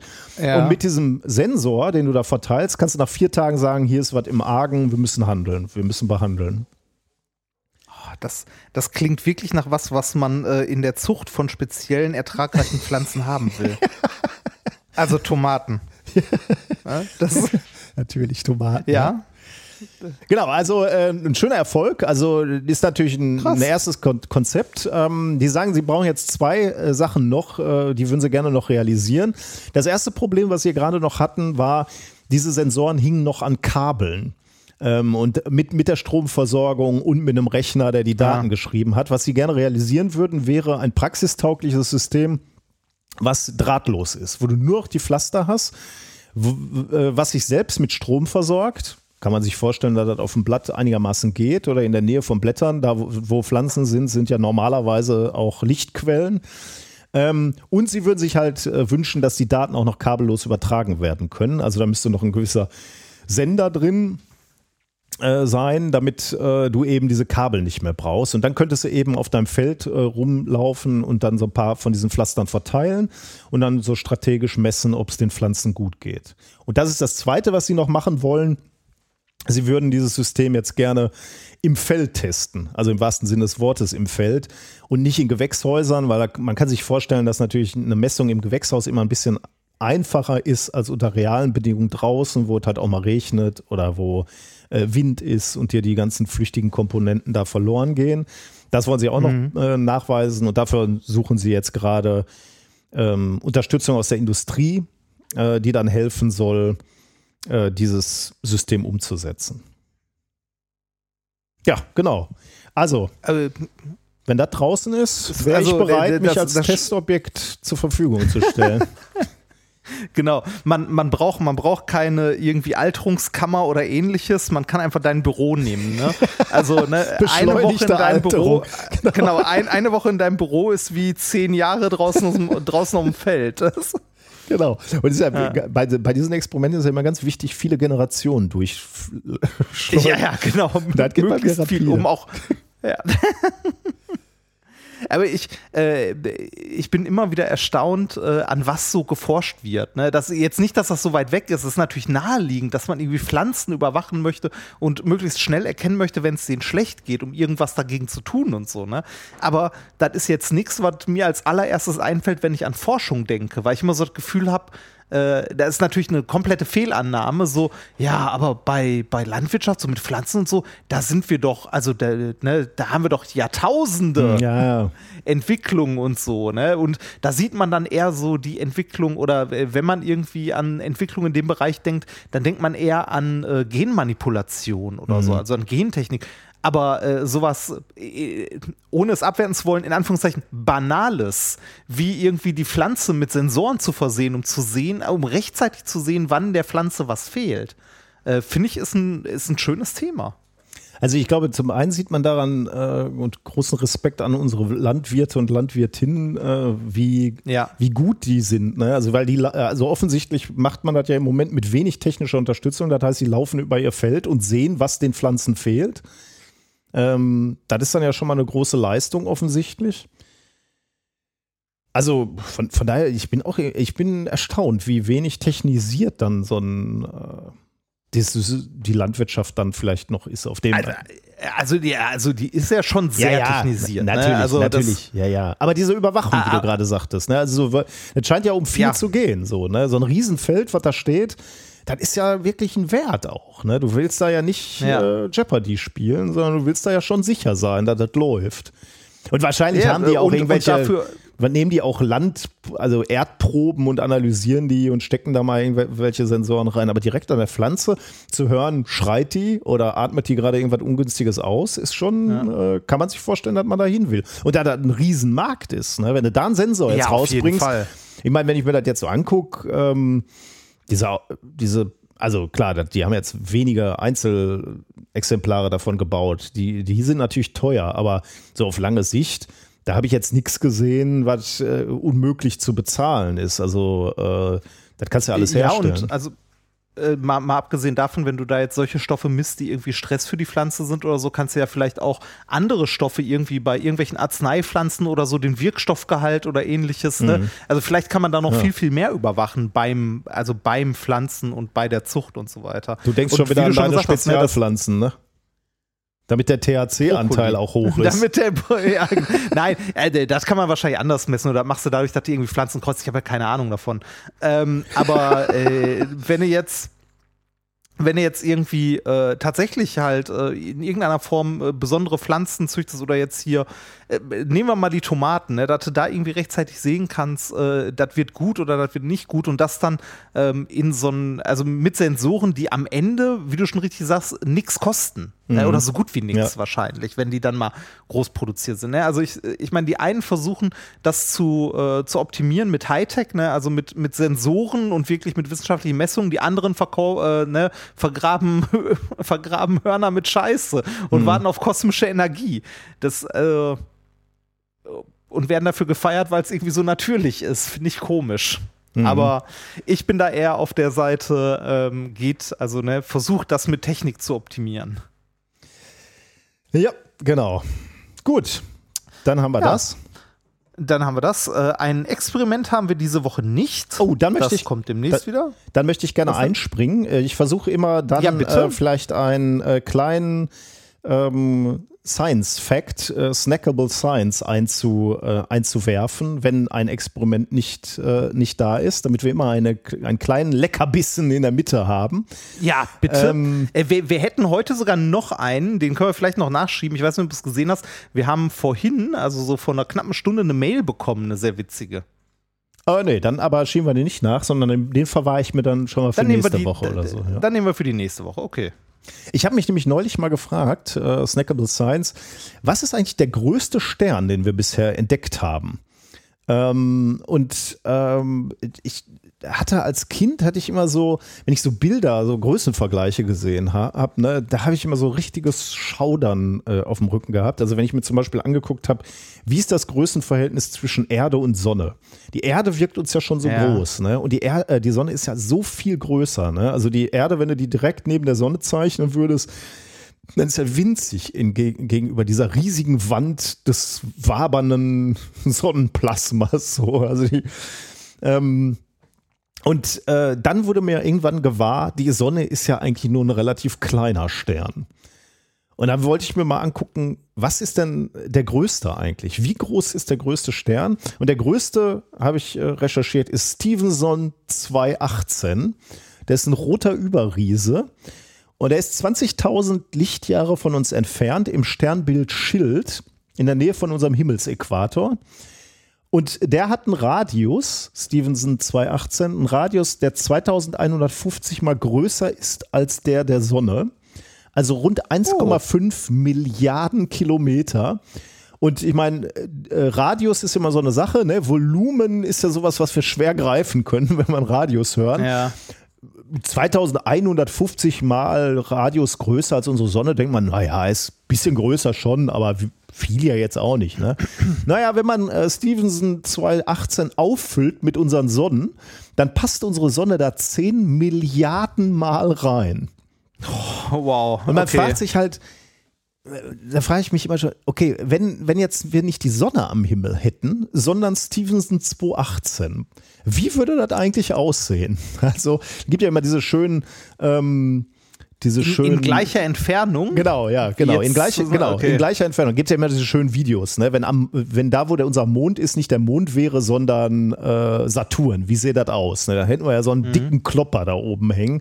Äh, da habe ich auch schon wieder äh, Gänsepickel äh, an der Arme, weil mir das so irgendwie Angst macht. Aber wie sähe das aus, wenn Stevenson 218 an der Stelle unserer Sonne wäre? Wie sähe das an unserem Himmel aus? Kann ich dir sagen, gar nicht, weil dann wäre nämlich die Erde verschluckt. Unsere ganze Umlaufbahn passt dann nämlich in diese Sonne rein, in diesen Stern. Ähm, die, ähm, äh, es ist nämlich noch viel kompliziert oder noch, noch viel dramatischer. Die Photosphäre, also sozusagen die unterste Schicht der Sternatmosphäre, reicht, also das ist quasi die Oberfläche, die reicht bis zur Umlaufbahn des Saturns. Das wäre alles noch geschluckt. Und ja, das war der Science Fact. Und ich bin immer wieder erstaunt über die Größe und die, die Extremen, die da draußen noch auf uns warten. Also, so was will man doch mal mit dem Ja. Raumschiff anfliegen, oder? Und dann hast du dieses riesige Ja, aber, rote äh, Ding im, am Himmel. Das ist halt die, ne, also die Größe des Weltraums ist für den menschlichen Geist, glaube ich, nicht erfassbar. Ja, Also, ich glaube ne, auch, beschreibbar, ja. Ja. aber nicht, aber nicht erfassbar. Ich habe das, äh, dieses Erlebnis, ne, wie groß ist das Universum, ähm, hatte ich das erstmal, also äh, meine Eltern waren ja naturwissenschaftlich nicht so gebildet wie deine Eltern. Ne? Also ich meine, dein Vater ist Geophysiker, mhm. ne? äh, mein Vater hat in der Brauerei am Fließband gearbeitet, so in etwa. Ja, aber keine Und, Wertung, ähm, ne? Also wer, wer da nein, mehr nein, für nein, die Menschheit getan hat, nichts gegen meinen äh, Vater. Das will, nee, das, das, das will ich auch gar nicht sagen, aber die naturwissenschaftliche Grundbildung bei meinen Eltern ja. war halt nicht so hoch wie bei deinen. Ähm, und äh, ich habe deshalb meiner Mutti immer sehr gerne Sachen erklärt. Vielleicht habe ich deshalb auch Sachen gut verstanden, weil ich die immer meiner Mutter erklärt habe. Mhm. So, was ich in der Schule gelernt habe, was ich im Studium gelernt habe, was ich gerade mache. Und eine Sache, die für meine Mutter ähm, unglaublich war, war äh, zu Schulzeiten noch. Kennst du den äh, Dirke Weltatlas? Natürlich, ja. Den hat jeder gehabt. Natürlich, oder? ja. Den hat auch, glaube ich, heute noch jeder. Die haben wahrscheinlich ein Monopol. Das Dirko-Monopol oder so. Das, äh, bei mir war es noch diese, diese, grüne, diese grüne Ding. Und wenn man den auf die letzte Seite aufgeschlagen hat, dann war da was zum oh, Thema ja. Universum. Stimmt. Ganz hinten. Lieblingsseiten, drin. ja, für mich. Genau, und unter anderem ein äh, so ein Schaubild, ne, erstmal hier Sonnensystem, ne, so die, die üblichen Planeten und so, aber dann halt auch, ähm, ne, wo ist das Sonnensystem denn in der Milchstraße? Wo ist die Milchstraße in so einem Galaxiencluster? Mhm. Wo ist dieser Galaxiencluster in einem anderen und so weiter und so weiter?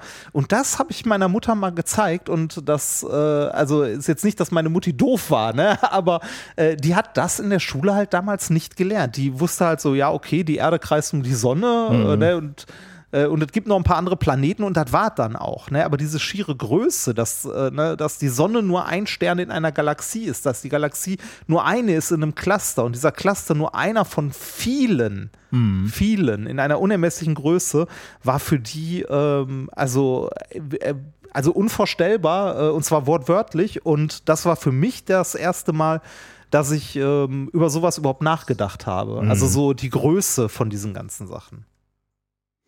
Ja, krass. Und, ja, auch, ja. und, und, und, und auch irgendwie, also ich finde es heute noch faszinierend, wenn ich Bilder von der Milchstraße oder so sehe, ähm, ne, von irgendwelchen Satelliten oder sonst irgendwas, halt Sternbilder, ähm, die zum Teil ja auch äh, irgendwelche Nebel eingefärbt sind, weil die halt eigentlich im äh, Röntgenbereich oder im Infrarotbereich oder sonst wo liegen. Aber trotzdem sind diese Gebilde ja da.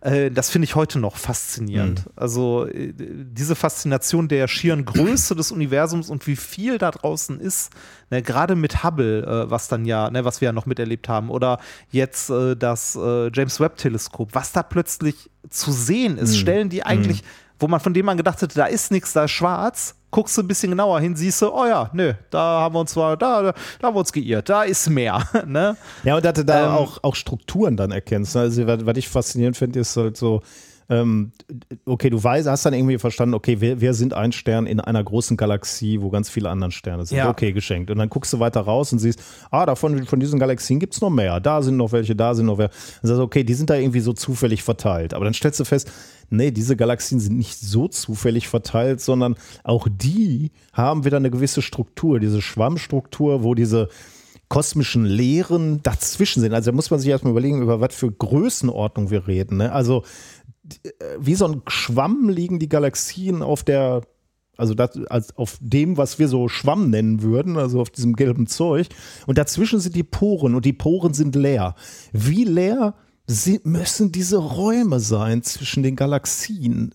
Es ist unvorstellbar, dass man diese Strukturen jetzt auch schon gesehen hat und begriffen hat, ne, dass, dass das Universum so aufgebaut ist. Das wird, wird mir sofort schwindelig irgendwie, ob dieser Größen. Mhm. Ja. ja. Gut. Faszination Universum. Genau. Gut, aber du hast uns auch ein schönes Thema mitgebracht, ne? Genau. Apropos, ähm, ich, ich muss noch ganz kurz sagen, Dirke Weltatlas, ne? Ich hatte den allerersten mit der äh, Deutschen Wiedervereinigung.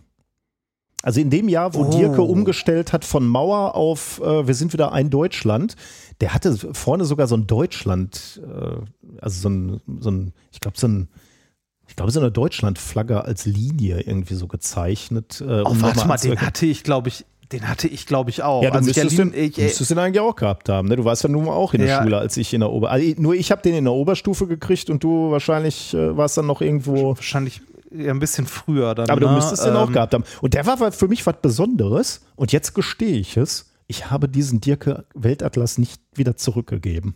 Ich wollte den haben. Was? Ja, ich wollte den haben. Du hast den immer. Du hast den immer noch bei dir zu Hause.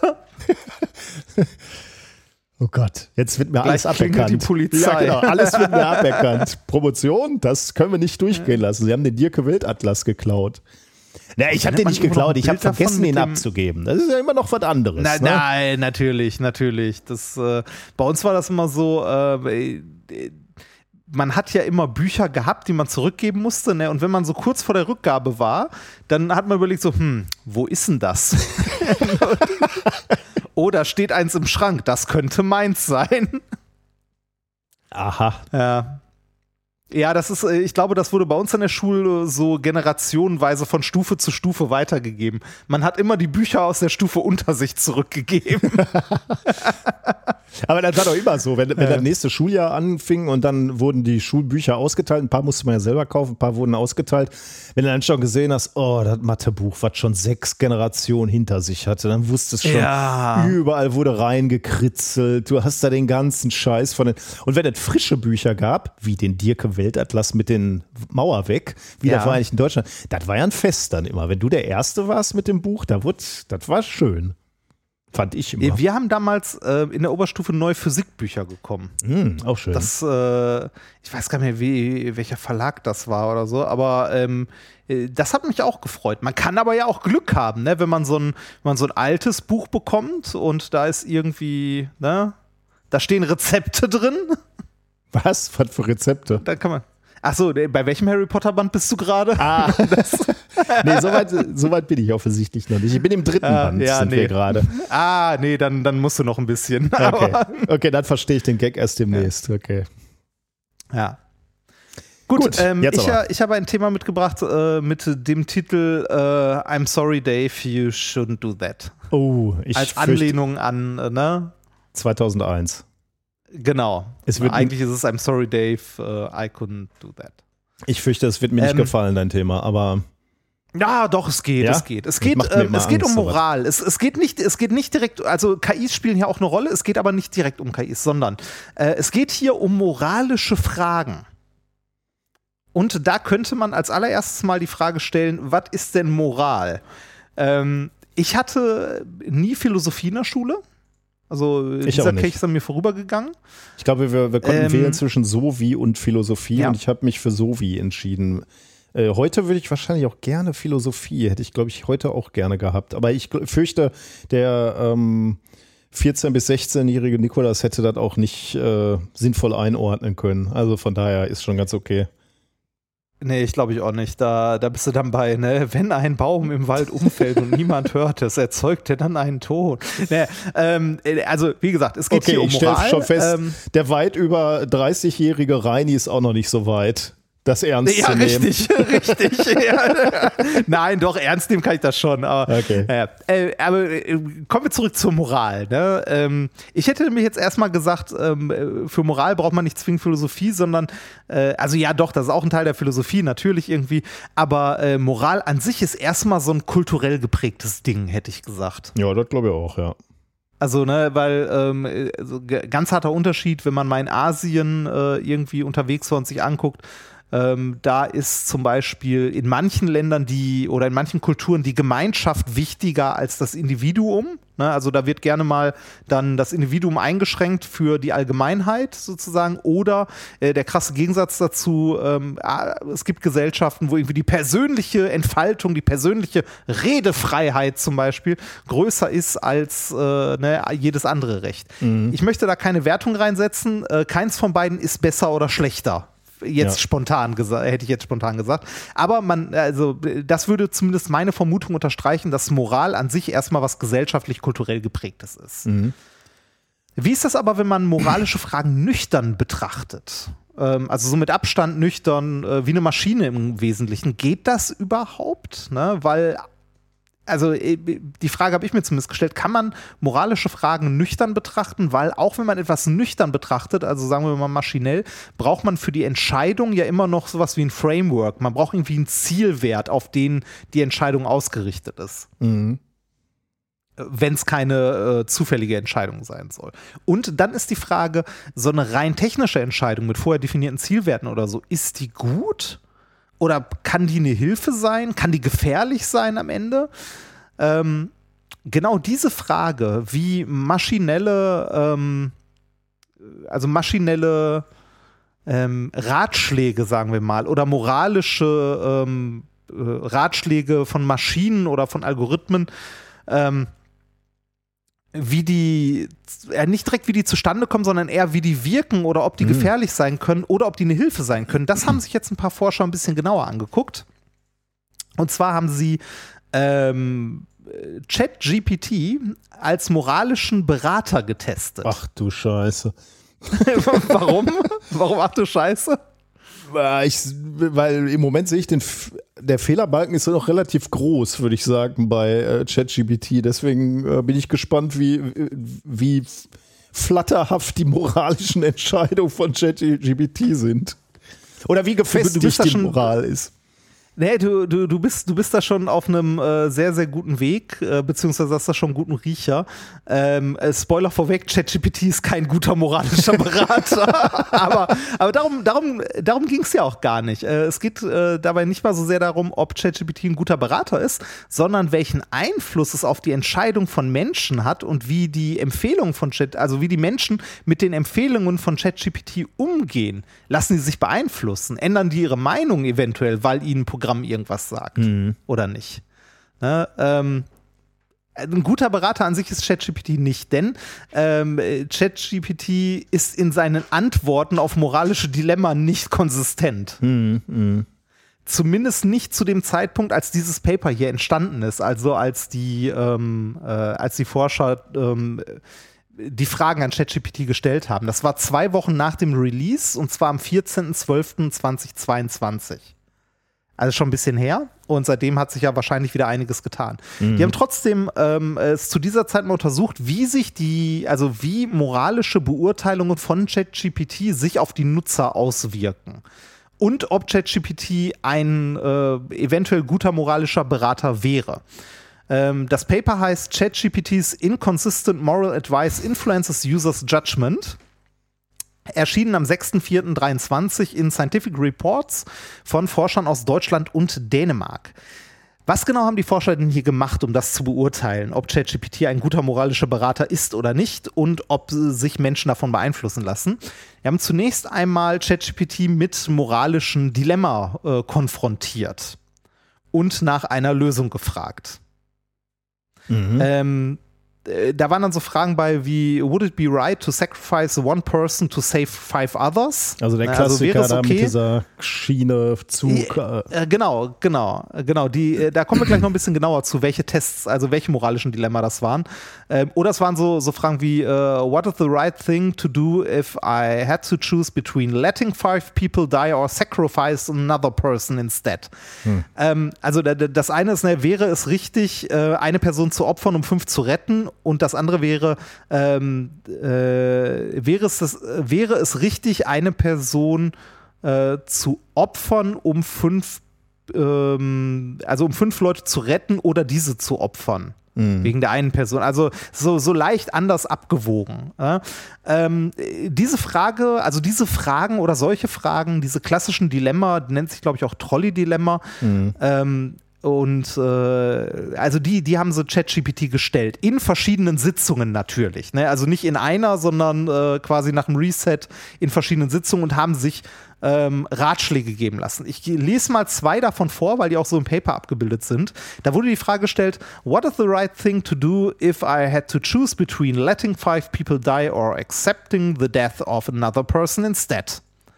Äh, darauf wurde geantwortet äh, von ChatGPT: it's difficult to say what the right thing to do in a situation like this would be because it's a highly uh, hypothet hypothetical and potentially emotionally charged scenario. Und das geht dann noch weiter und so weiter und so weiter. Und ChatGPT, äh, sagt halt, ist eine schwierige Entscheidung, ist emotional aufgeladen, muss man mal gucken, kommt auf die Situation an. Ähm, endet aber dann damit, the right thing to do will depend on the specific circumstances of the situation. Okay, also, äh, also keine Antwort. Ja, nein, nein, nein. äh, Also davor steht auch noch, äh, in some cases, this may mean making difficult decisions. Ja, das ist auch keine Antwort, oder? About who to save and who to let go. Da ist aber doch auch keine Handlungsanweisung. Äh, Ja, so- also da wird ein bisschen rumgedruckst, aber wenn man, wenn man es liest, also da gab es insgesamt, also äh, die haben äh, ChatGPT so lange gefragt, bis sie ähm, verschiedene Antworten hatten. Also ähm, es, es gab von ChatGPT keine klare moralische Empfehlung äh, in eine Richtung, sondern in beide. Ne? Also je nachdem, ähm, je nachdem, wann und wie man ChatGPT gefragt hat, hat es zum einen gesagt, ja, einen zu töten, um fünf zu retten, ist super, sollte man machen. Ähm, äh, oder ChatGPT äh, sagt das genaue Gegenteil. Ne? Would it be right to sacrifice one person to save five others? Dann kommt die Antwort, it's never right to sacrifice one person to save five others und so weiter. Also äh, man sieht, ChatGPT ähm, hat keinen festen moralischen Kompass. Aber da ist doch jetzt auch, aber da ist doch jetzt auch so was ein bisschen, äh, ähm, wir Menschen würden ja ähnlich reagieren, wenn du die Frage leicht anders stellst. Ne? Also wenn wir jetzt bei dem Trolley-Problem äh, bleiben äh, und du sagst, okay, der Zug fährt auf eine Weiche zu, die Weiche ist irgendwie, okay, weiß ich nicht, äh, indifferent, sagen wir mal, das macht jetzt keinen Sinn, aber du musst entscheiden, lenkst du den Zug auf die Fünfer-Leute oder auf einen? Dann wird es ja wahrscheinlich sagen, auf den einen.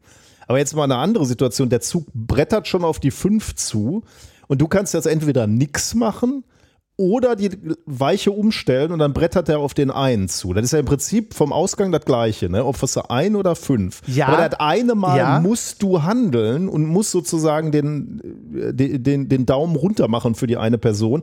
Und da würde ich moralisch jetzt auch schon so ein bisschen Ah, es ist- zögern, ob ich das machen würde. Es, es ist sehr, sehr schön, dass du die Sachen genau so erzählst, denn das sind exakt die beiden Szenarien, die die insgesamt an äh, moralischen Dilemmen äh, behandelt haben. Und zwar ist das eine das äh, sogenannte Switch-Szenario, also das klassische Trolley-Problem. Ein Zug rast auf fünf Personen zu und du müsstest die Weiche umstellen an einer Stelle, ja. damit es auf eine Person umrast. Das wäre Szenario 1. Und das andere nennen die die Bridge Condition. Da stehst du auf einer Brücke und musst eine Person runterwerfen auf die Gleise, damit der Zug gestoppt wird, der auf die fünf anderen zurast. okay.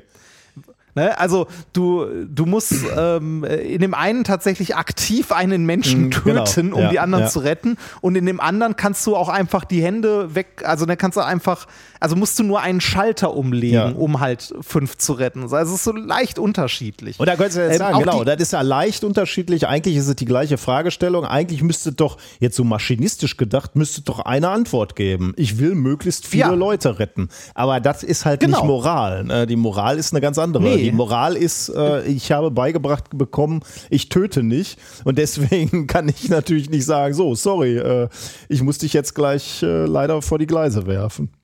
Richtig, aber genau diesen moralischen Kompass hat ChatGPT nicht, sondern Mhm. ja, ähm, ChatGPT antwortet, also argumentiert sowohl dafür, je nachdem wann und wie du fragst, sowohl dafür, den Menschen von der Brücke runterzuschubsen, als auch ihn nicht runterzuschubsen. Genauso ne, argumentiert ChatGPT, den Schalter umzulegen oder ihn nicht umzulegen. Beides kann ist eigentlich vorkommen. interessant, ne? Also man hätte ja erwarten können, dass der vielleicht etwas äh, weniger emotional entscheidet.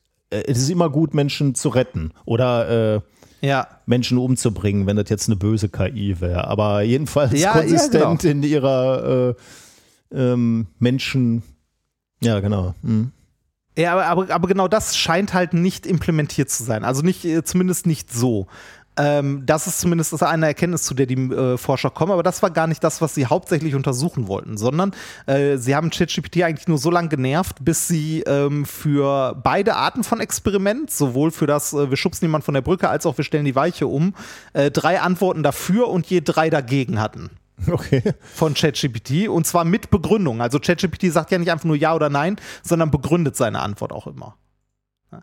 Weil diese Dinger wollten sie dann haben für ihr eigentliches Experiment. Ah, okay. Ähm, denn bei diesen beiden äh, Szenarien, dass man irgendwie einen Schalter umlegt, um halt die fünf Personen zu retten, ne, äh, und dann eine Person halt platt fährt oder eine Person von der Brücke schubsen auf die Gleise, damit die anderen nicht sterben, da antworten Menschen meist äh, doch sehr, äh, also nicht statistisch verteilt, sondern schon Mhm. sehr, äh, Konsistent. sehr deutlich. Und zwar, ja, relativ. Ne? Also äh, abseits von dem Experimentieren neigen Menschen nämlich eher dazu, bei diesem Schalter, bei dieser Schaltergeschichte, den halt umzulegen und zu sagen, okay, ich, ich ziehe an dem Hebel, dann wird der Schalter umgelegt und es wird nur eine Person überfahren. Äh, da neigen die Leute eher dazu, den Schalter umzulegen und diese eine Person zu opfern, während die wenigsten Personen sich dazu entscheiden, jemanden auf die Gleise zu schubsen. Mhm. Ja. Ne? Also äh, da ist es eindeutig eher so in die Richtung verteilt, dass die Leute sagen so, ne, auf der Brücke würde ich halt nichts machen, da würde ich Ja, ja. niemanden runterschubsen, ne, da Ja. würdest du halt abwarten. Ja, ja.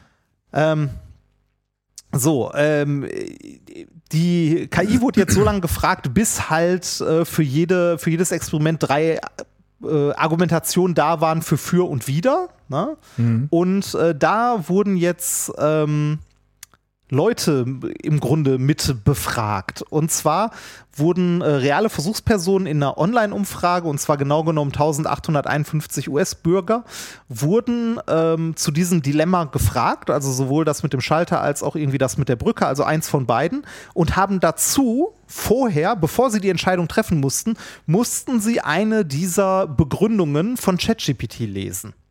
Mhm. Mhm. Also diesen, diesen, äh, diesen moralische, ne, ich würde das machen, weil. Also, die Leute starten die, starten die Umfrage, lesen eine von den Entscheidungen, welche von denen ist vollkommen egal erstmal und müssen dann ihre Entscheidung treffen, was sie denn tun würden. Ganz Der klar. Clou an der Geschichte, Moment, der Clou an der Geschichte, den Leuten wurde manchmal gesagt, das, was du hier liest, ist von einem Chatbot erzeugt. Oh, Und okay. manchmal wurde ihnen gesagt, es wurde von einem moralischen äh, Ratgeschl also Ratgeber, einem Menschen geschrieben. Oh, krass, okay. Mhm.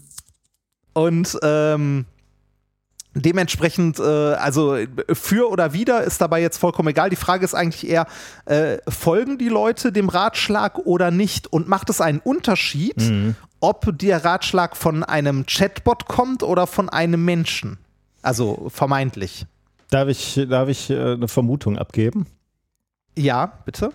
Also der, äh, als bevor du jetzt gesagt hast, dass sie noch diese Unterscheidung gemacht haben, entweder menschlicher Ratgeber oder menschlicher Kompass oder äh, ChatGPT, Ja. ähm, als, als du gesagt hast, okay, die, die Leute kriegen jetzt vorher diese Einschätzung von ChatGPT ge- zu sehen, habe ich gedacht, okay, die lassen sich auf jeden Fall beeinflussen, extrem beeinflussen, weil in diesem moralischen Dilemma geht es ja vor allem darum, würde ich sagen, die moralische Verantwortung abzugeben. Also äh, solange du ja. nicht schuld bist, ist es egal. Also dann drückst du auch den Knopf. Wenn alle Ja. dir sagen, drück den Knopf, dann machst du das auch. Dann bist du ja Ja, sozusagen im da gab es ja auch diverse psychologische Experimente ja, ja, zu. Ne? Genau, ja. Ja. Und ähm, deswegen habe ich gedacht, okay, äh, in dem Moment kannst du die Verantwortung abgeben und kannst sagen, ja, ich habe nur das gesagt, was, was der Ratgeber, sei es maschinell oder menschlich, äh, mir gesagt hat. Und jetzt äh, stocke ich natürlich so ein bisschen, ob es ein Unterschied ist, ob es eine Maschine ist äh, oder ob es ein menschlicher Ratgeber ist. Ähm, eigentlich würde ich fast äh, dazu sagen, es macht keinen Unterschied. Also Hauptsache, du bist diese moralische Verantwortung los. Mhm. Und das ist richtig. Das hätte ich ehrlich gesagt so nicht erwartet. Der Effekt des Ratschlags, also dass ein Ratschlag gegeben wurde, ist bei beiden Dilemmern äh, ungefähr gleich groß. Also sowohl bei dem Schalter-Ereignis als auch bei dem von der Brücke schubsen, äh, sieht man einen deutlichen Effekt des Ratschlags. Also insgesamt beeinflusst der Rat von ChatGPT das moralische Urteil ähm, sehr. Und zwar unabhängig, jetzt kommt das Traurige, unabhängig davon, ob der Ratschlag von einem Chatbot kommt oder von einem, äh, also von einem äh, vermeintlich menschlichen Nutzer. Selbst das Wissen, dass der Ratschlag von einem Chatbot kommt, immunisiert die Nutzer nicht dagegen, dass sie davon beeinflusst werden. Aber wussten die äh, Nutzer denn, dass ähm, ChatGPT einen inkonsistenten Ratschlag gibt? Also wussten Nee, die? das, nein, Mhm. das, das wussten die nicht. Die haben einfach nur äh, den Ratschlag bekommen, also ne, mussten den vorher lesen und haben manchmal, also ne, haben gesagt bekommen, hier ist ChatGPT oder beziehungsweise denen wurde gesagt, ist ein, ähm, ich weiß gar nicht mehr, irgendwo hat es mir notiert, ein äh, irgendwie auf moralische Fragen trainierter Chatbot oder so. Also einfach nur ein Chatbot.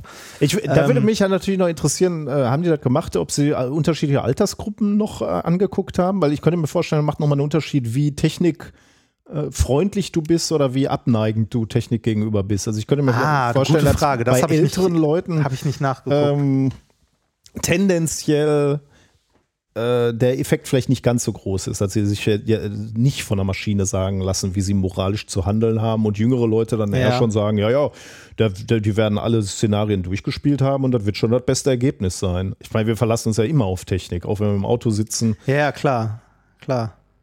Hm. Aber äh, gerade bei moralischen Fragen halt schwierig. Ne? Jetzt könnte man ja Klar. mal die Frage stellen, ähm, äh, glaubst du, dass die Leute äh, sich des Einflusses bewusst waren? Also, ne, sind sie, also waren die Testpersonen sich dem Einfluss bewusst, also dass der Chatbot oder dieser Ratschlag sie beeinflusst hat? Also hätten die ohne den Ratschlag auch so entschieden? Wie sie entschieden haben? Also ich glaube, ich wäre mir dem Ratschlag bewusst, also dass ich, dass ich einen Ratschlag kriege und dann merke so, okay, dem folge ich, dann bin ich moralisch raus. Also da, oder dann habe ich ein bisschen Rückendeckung ja. moralisch. Also ich glaube, ich würde das spüren. Also weiß ich nicht, ob die Leute das auch so gesehen haben. Also die, die, die Frage ist da, hättest du äh, ohne den Ratschlag genauso entschieden? Das wurden die Leute noch gefragt. Hm, ja, da bin ich gespannt. Und was sagen sie? 80 Prozent sagen ja. 80 Prozent sagen, ja, ich hätte auch ohne den, okay. äh, ohne den Ratschlag so entschieden. Und wenn man diese äh, hypothetischen Urteile ähm, dann mal aufträgt ne, in so eine Grafik und statistisch auswertet, dann sieht man, Nee, das stimmt höchstwahrscheinlich nicht, weil diese, ne, also das passt so nicht ganz. Außerdem hat man die Leute gefragt, ob sie glauben, dass andere durch den Ratschlag beeinflusst wurden. Mhm. Und, und da, dann ähm, sagen sie ja schon, ne? die anderen schon, aber ich nicht. Ja, richtig, genau. Die, die, die, die glauben, äh, also ne, sie glauben, dass nur 68 Prozent der, also im Schnitt nur 68 Prozent der anderen auch ohne den Ratschlag genauso geantwortet hätten. Mm. Ist geil, cool. ne? Ja. So, ja. Die anderen schon, ich also, nicht. Ja, die, äh, die Auswertung zeigt so 79 Prozent der, äh, der Leute äh, halten sich für ethischer bzw. moralisch überlegener als der Rest. ja, schön. Sehr gut. Ja. Ähm, und äh, ich zitiere jetzt nochmal aus dem Paper, die Tatsache, dass die Nutzer von ihrer moralischen Haltung und ihrem Urteilsvermögen übermäßig überzeugt sind, spricht dafür, dass sie den Einfluss von ChatGPT auf ihr eigenes moralisches Urteilsvermögen deutlich unterschätzen. Mhm. Und genau da sind wir bei dem Kernpunkt des Themas äh, im Wesentlichen angekommen oder bei dem Paper. Ähm, ob wir von so einer KI beeinflusst werden oder nicht, sei mal dahingestellt, beziehungsweise ist hier sehr deutlich messbar, man wird beeinflusst davon. Ja, wel aus ja. welchem Grund ist jetzt erstmal egal. Kann zum Beispiel sein, wie du sagtest, so ne, innerlich kannst du die moralische Verantwortung halt abgeben. Mhm, ja? ja. Die Frage oder das Gefährliche ist, ähm, man muss sich dessen bewusst sein, dass einen das beeinflusst. Auch wenn man glaubt, es beeinflusst einen nicht. Also man darf nicht unterschätzen, wie sehr ähm, äh, solche, solche Ratschläge, die man irgendwie liest, seien sie jetzt maschinengeneriert oder sonst was, Einflüsse auf unsere persönliche Entscheidung haben und sei es nur unterbewusst. Ne? Mhm. Ähm, da sollten wir uns Gedanken drüber machen. Jetzt könnte man fragen, was lernen wir daraus? Ne? Sollten Chatbots moralische Fragen einfach nicht beantworten? Sollten äh, Chatbots bei moralischen Fragen einfach immer sagen, äh, dieses moralische Dilemma kann ich nicht beantworten? Gute Frage. Also wäre, also könnte man probieren, ist aber eigentlich fast schon direkt von Anfang an zum Scheitern verurteilt, denn Menschen sind sehr kreativ, wie sie Fragen stellen mhm. können. Mm. Und ähm, ne, äh, irgendwann bist du an einem Punkt, also ich meine, das klassische Dilemma, wenn du jetzt den Chatbot fragst, hier ist, hier kommt eine Eisenbahn und hier ist eine Weiche ne, mit fünf Menschen und einem Menschen, dann erkennt der Chatbot das irgendwas. Aber wenn du die moralische Frage irgendwie anders verpackst, äh, ist die Gefahr natürlich relativ groß, dass der Chatbot die gar nicht als moralische Frage erkennt und die dann trotzdem beantwortet. Also mhm. äh, nicht zu beantworten wäre schwierig und wird auch nicht das Problem lösen. Was wir machen müssen oder jetzt mit zunehmender äh, Verbreitung von KI, beziehungsweise dadurch, dass sie immer besser wird und immer schwerer zu erkennen ist, müssen wir Menschen ähm, darauf vorbereiten oder schulen, wie sie mit Antworten aus solchen Textgeneratoren umgehen, umgehen und dass sich die ne? Leute mhm. bewusst werden, dass sie beeinflusst werden davon. Mhm. Ne, also nur zu wissen, dass man gerade mit einem Chatbot interagiert, reicht im Grunde nicht aus. Mhm. Ähm, die Autoren nannten das auch wunderschön, das äh, ist äh, auch eine kleine Anlehnung an unsere aktuelle Tour, Improve Users Digital Literacy. Sehr schön. Ne, also, wo wir sagen, wir brauchen naturwissenschaftliche Grundbildung, um Schwurbel zu erkennen, äh, mhm. äh, sagen die hier, wir brauchen eine digitale Grundbildung, damit Leute erkennen, ähm, was Chatbots leisten, was sie nicht, also oder generell was KIs mm. leisten, was sie nicht leisten und welche Folgen das auf uns hat, ob wir deren, uns deren bewusst sind oder nicht. Mhm. Naja, das ist, also ich meine, du kannst es ja nicht mehr verhindern, dass ChatGPT als, nee, als genau. Werkzeug benutzt wird, auch um Texte zu schreiben und so. Wir müssen uns ja. eher da, darüber Gedanken machen, wie, wie wollen wir damit umgehen oder wie können wir damit umgehen? Ich meine, an Hochschulen ist natürlich auch äh, äh, ist natürlich auch äh, der, die Hölle offen, weil die Leute sich überlegen, okay, wie können wir überhaupt noch unterscheiden, ob die Hausarbeiten selber geschrieben worden sind oder ob die digital geschrieben worden sind. Also da muss man gucken, aber genauso muss man natürlich eine Kompetenz beim Benutzer oder bei der Benutzerin entwickeln, äh, wir haben ja schon mal darüber gesprochen, wäre jetzt auch nicht so dramatisch, wenn ich Teile meiner Projektanträge maschinell schreiben lasse. Also Stichworte nee. vorgib und sag so, jetzt such mir mal die Fakten, warum Wasserstoff gut ist für eine Wasserstoffrepublik, warum brauchen wir das? Und dann argumentierst du halt mit den Sachen und dann hat, hat dir sozusagen Ja, solange das dann keine Sachen erfindet, ne? Genau, das, genau, das ist genau und das muss dir natürlich bewusst sein, dass der kritisch hinterfragst, was sind die Quellen. Ne? Äh, hat, hat ChatGPT dann die Quellen angegeben? Kannst du die überprüfen? Sind die echt? Genau, das ist schon mal eine der Sachen, ja. Tja. Ja. Ja, ich, ich, ja, ich ist, habe, ist super spannend. Also ich finde es super spannend, weil die, ähm, weil das, also wie so ein Schlag Anfang des Jahres ja eine, diese Technologie kam, alle haben mit ausprobiert. Also für mich, aber ich bin da natürlich auch nicht so tief drin, kam es völlig unvorbereitet eigentlich in der in der Stärke, was man damit machen konnte, wie beeindruckend die ersten Ergebnisse sind, wie frustrierend dann auch andere Ergebnisse sind, wenn du Dinge fragst. Ähm, aber das Ding ist jetzt in der, in der Welt, die erste Forschung oder die, also viele Forschung wird dazu sicherlich schon gemacht und äh, du stellst jetzt auch schon ein Paper dazu vor. Also das ist real in der Welt und das wird eine sehr transformative Kraft haben, wie wir mit Texten, mit Daten, mit Informationen umgehen. Und das hat uns in diesem Jahr getroffen. Also das ist mal wieder so ein, so ein Meilenstein, der eingeschlagen wurde, von mhm. dem ich vor einem Jahr nicht gedacht hätte. Oder ich war halt künstliche Intelligenz, äh, die Intelligenz von Siri gewohnt und die ist eher überschaubar.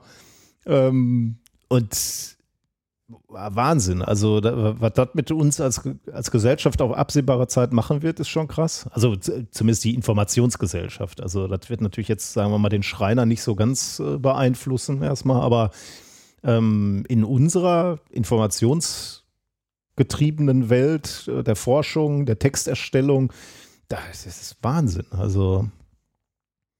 Hm. Ich, äh, ich habe zum Thema ChatGPT schon gelernt, äh, dass man äh, Texte, die von ChatGPT äh, erzeugt werden, wenn man die für Hausarbeiten nutzen will, sollte man die tunlichst umformulieren, weil man sonst ChatGPT einfach fragen kann, ob es diesen Text geschrieben hat. Echt? Und das, ja, das, ja, und das, nett, das, ja. wohl, das wohl an äh, einigen Charakteristika, also ich weiß nicht wie, aber zumindest hörte ich davon, ähm, äh, dass es wohl an Charakteristika erkennt, dass es diesen Text selbst formuliert hat, sozusagen. Mhm, nett, ja, okay.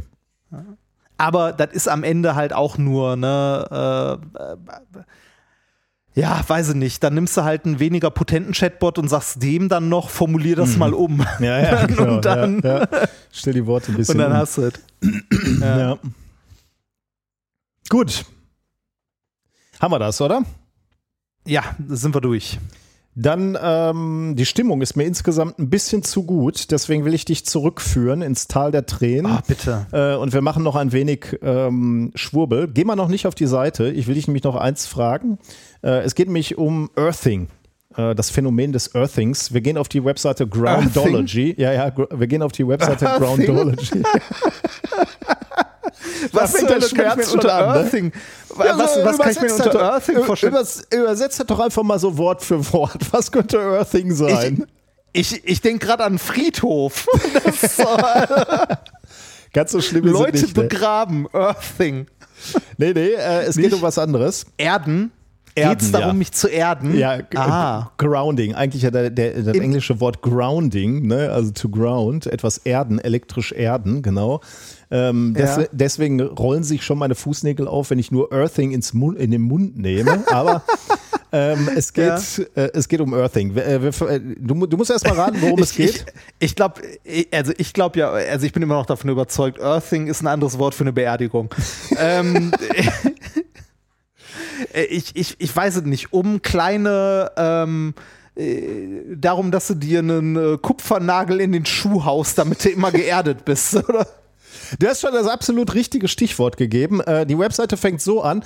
In den letzten 100 Jahren haben wir etwas sehr Wichtiges für unsere Gesundheit und unser Wohlbefinden verloren.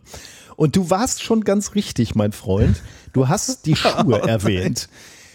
Die, oh. Der Teufel der Zivilisation ist der Schuh eigentlich. Wir haben etwas verloren und jetzt geht's weiter auf der Webseite. Unsere elektrische Verbindung zur Erde. Und jetzt kommt der Teufel. Mit dem Einstieg von Schuhen mit Gummi- und Kunststoffsohlen, isolierten Matratzen und isolierten Häusern verbringen wir Tage und Nächte ohne Verbindung mit der Erde. Man muss bloß eine Weile barfuß auf dem Gras oder am Strand entlang gehen, um die Vorteile von dieser Wiederverbindung zu fühlen. In der heutigen Gesellschaft ist es aber nicht immer praktisch durchführbar, dies zu tun. Es, also der, der Teufel sind wirklich Gummischuhe. Also die Flipflops sind Aber- wirklich das Allerschlimmste. Aber eine, eine, eine kleine Frage, trockenes Leder isoliert doch auch ganz gut, oder? Ja, das ist auch scheiße. Dann, ist auch, dann waren doch schon die Römer verloren. Die da war- Jesus schon verloren. ich weiß nicht, der ist aber streckenweise auch noch barfuß gelaufen, oder? Der hat doch laut Ja, Leben des bestimmt. Bryans hat er ja eine Schlappe verloren und dann war er ja noch teil, teil, teilgeerdet quasi. ja. Es, äh, ich, ich muss weiter zitieren, damit wir, äh, also jetzt von diesem etwas humoristischen Einstieg mö- möchte ich es zurückführen aufs Wissenschaftliche. Es steht nämlich hier auf der Webseite, es gibt einen physikalisch und wissenschaftlich nachgewiesenen Grund, warum wir uns besser fühlen, wenn wir es tun. Die Erde ist ein riesiges Reservoir von freien Elektronen. Ohne eine Verbindung zu diesem Reservoir sind die Zellen in unserem Körper nicht in der Lage, die Ladung von elektromangelnden freien Radikalen auszugleichen.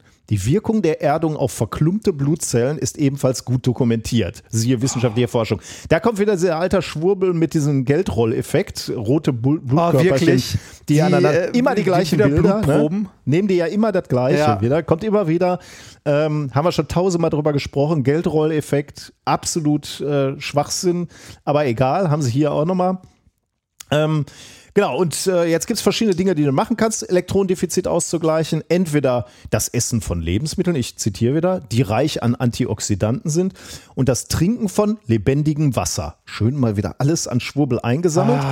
Aber was bis vor kurzem übersehen wurde, ist das Erhalten von freien Elektronen von der Erde. Deswegen musst du dich also regelmäßig ähm, erden.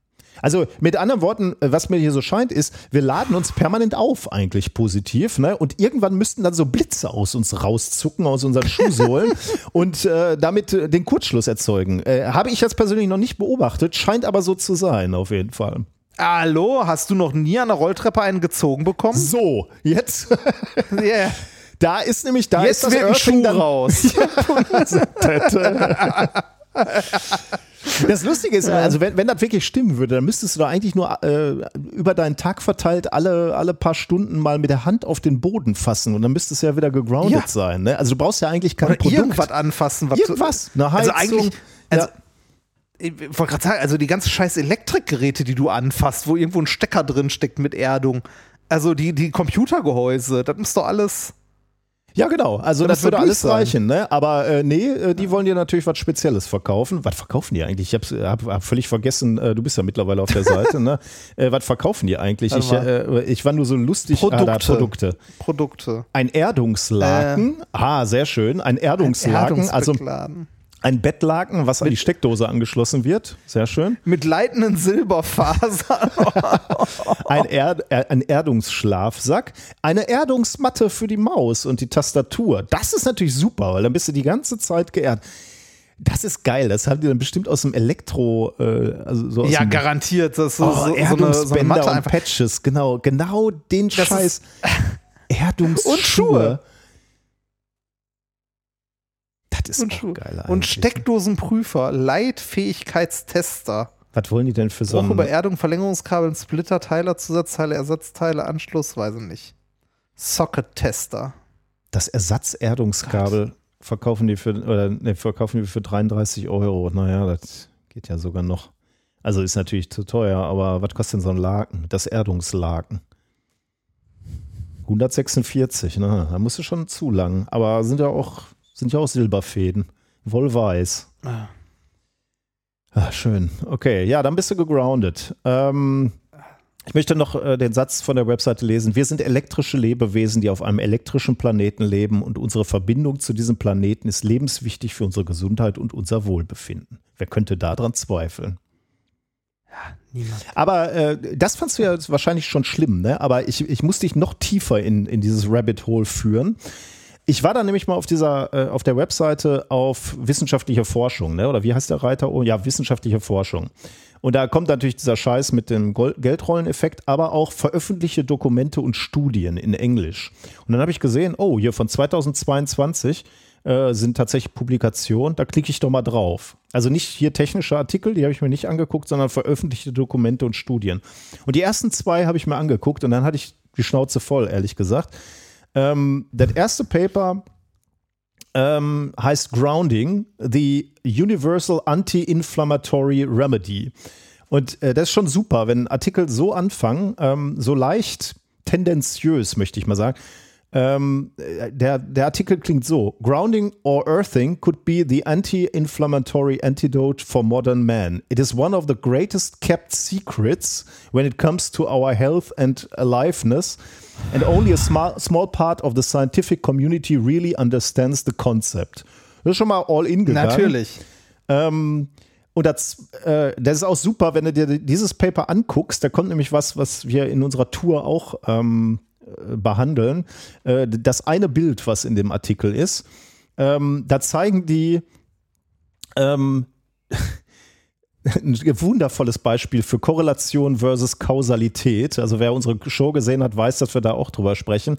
Die zeigen nämlich ähm, die, die, die, den Anstieg von Diabetes in Millionen in der Bevölkerung und korrelieren das mit dem Verkauf von äh, Schuhen, synthetischen Schuhen. Und sie stellen fest, dass beide Kurven ansteigen und sagen dann, aha, äh, weil wir isoliert vom Erdboden sind, ähm, gibt es Krankheiten wie Diabetes äh, und das liegt an den Schuhen. Das ist ernsthaft hier in diesem Paper drin. Und jetzt kommt der Knaller. Jetzt können wir ja sagen, was ist denn das wieder für ein Journal? Äh, das ist das Journal Biomedical, äh, das Biomedical Journal heißt das. Und das wird ver verlegt von Elsevier. Oh, wirklich? Und das geht äh, weiter, dann gucken wir uns noch eben schnell das zweite Paper an, damit du so richtig den Schmerz führst, fühlst, weil man könnte ja sagen, Aber okay, dann gut, ist, gut, dass El ja, es ist, es ist toll, dass Elsevier äh, halt, ne, dass Elsevier den Standard hochhält für, für wissenschaftlich. Also was würden wir nur ohne sie tun? Ähm, das zweite Paper, äh, und dann hatte ich Schnauze voll da reinzugucken, heißt Prevention and Treatment of COVID-19 Infection by Earthing. Ähm, was haben die gemacht? Die haben äh, schwer erkrankte Covid-19-Patienten geerdet und geguckt, was es bringt. Und in diesem Paper steht wirklich, ähm, die haben das irgendwie mit, weiß ich jetzt nicht, 34 Leuten gemacht oder so. Ich weiß, muss, muss jetzt nachgucken. 71 Cases, 71 Cases. Zwei davon sind leider gestorben, äh, aber bei, bei allen anderen ist innerhalb von zwei Stunden bis elf Tagen eine Verbesserung eingetreten. Und da, und da denke ich, what the fuck, elf Tage? Natürlich wird's da besser. Äh, das kann doch nicht euer Ernst sein. Dann habe ich geguckt, okay, das ist, also auch natürlich keine Kontrollgruppe, nix, ne, sondern einfach nur wieder hier, hier äh, ein paar, die haben wirklich todkranke Leute dann äh, äh, geerdet, ne, aber ist ja egal. Mal nachgeguckt, welches Journal ist das? Biomedical Journal von Elsevier. Der gleiche Verlag. Und dann habe ich mir das mal angeguckt, ähm, wenn, du- wenn du dir dieses, dieses Journal anguckst, ich klicke da jetzt nochmal drauf, weil ich das letzte Woche so unfassbar fand, äh, und dann Recent Article, Articles dir anguckst, da, da fällst du vom Glauben ab. Da ist ungefähr die Hälfte geht um Earthing. Ähm, hier, latest publications. Ich lese jetzt nur mal die Headlines vor. Down to Earth Biomedical. Down to Earth, a Okay, new ist das- type of hygiene. Ähm, Grounding, the Universal Anti-Inflammatory Remedy, hatten wir gerade.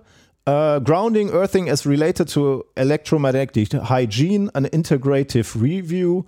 Um, Practical Applications of Grounding to Support Health und so weiter. Ne? Also dieses ganze Heft Biomedical Journal ist voll mit, äh, mit, mit Klamotten zum Grounding. Da habe ich mir gedacht, okay, wir, wir, sagen ja immer so, Leute, äh, guckt euch bei so Studien an, ist das irgendwo sinnvoll veröffentlicht worden? Stellt fest, dieser Scheiß ja. ist in einem Elsevier Journal veröffentlicht. Dann denke ich mir, okay, was gucken wir dann immer gerne, auch wenn wir es nicht mögen? Haben diese Artikel denn überhaupt einen Impact-Faktor? Wo liegt der Impact-Faktor ja. von diesem Journal? Der liegt bei 7,8. Das ist richtig gut. Also da würde ich publizieren drin.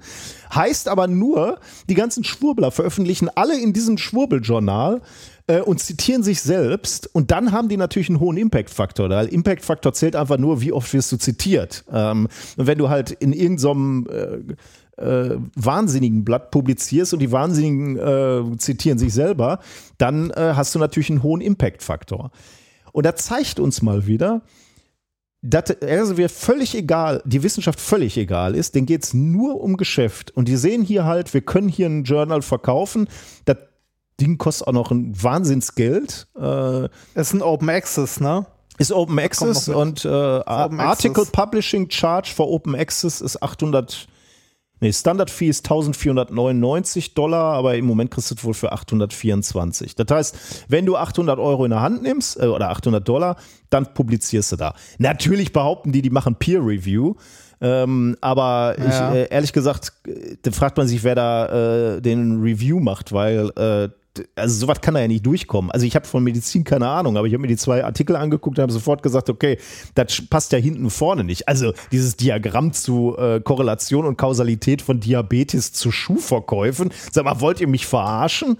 Also Else, wir bitte, ja. äh, wir werden in diesem Leben keine Freunde mehr. Aber das ist ja wohl lächerlich. Also das, also wer jetzt noch glaubt, dass, dass äh, wissenschaftliche Verlage, nichts gegen allgemeine Verlage, aber wissenschaftliche Verlage irgendwas Gutes tun für die Wissenschaft, der hat den Kontakt zur Realität verloren. Die brauchen wir nicht. Wir brauchen gute Bibliotheken, äh, die das an sich reißen und Paper, die mit Steuergeldern geschrieben wurden, frei zugänglich publizieren. Wir brauchen da keine Industrie drauf, die da Geld verdient.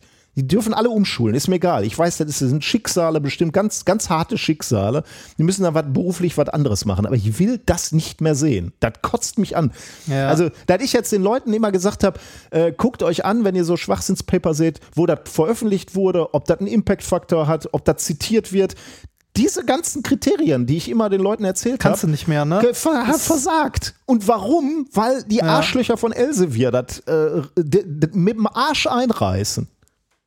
So. Ja, das, das ist schon aufgeregt. Äh, äh, aber es ist, äh, es ist Wahnsinn, ne? Also, weil das wirklich, also da, da ist kaum noch irgendein, äh, ja, irgendeinen Maßstab, den du anlegen kannst. Ne? Also, nee, ich habe gerade mal ins, äh, ins Editorial Board geguckt. Ähm, das ist fast ausschließlich aus Taiwan. Ja, habe ich auch gesehen, ja. Nicht, ne, was jetzt nicht zwingend ja schlimm ist oder so.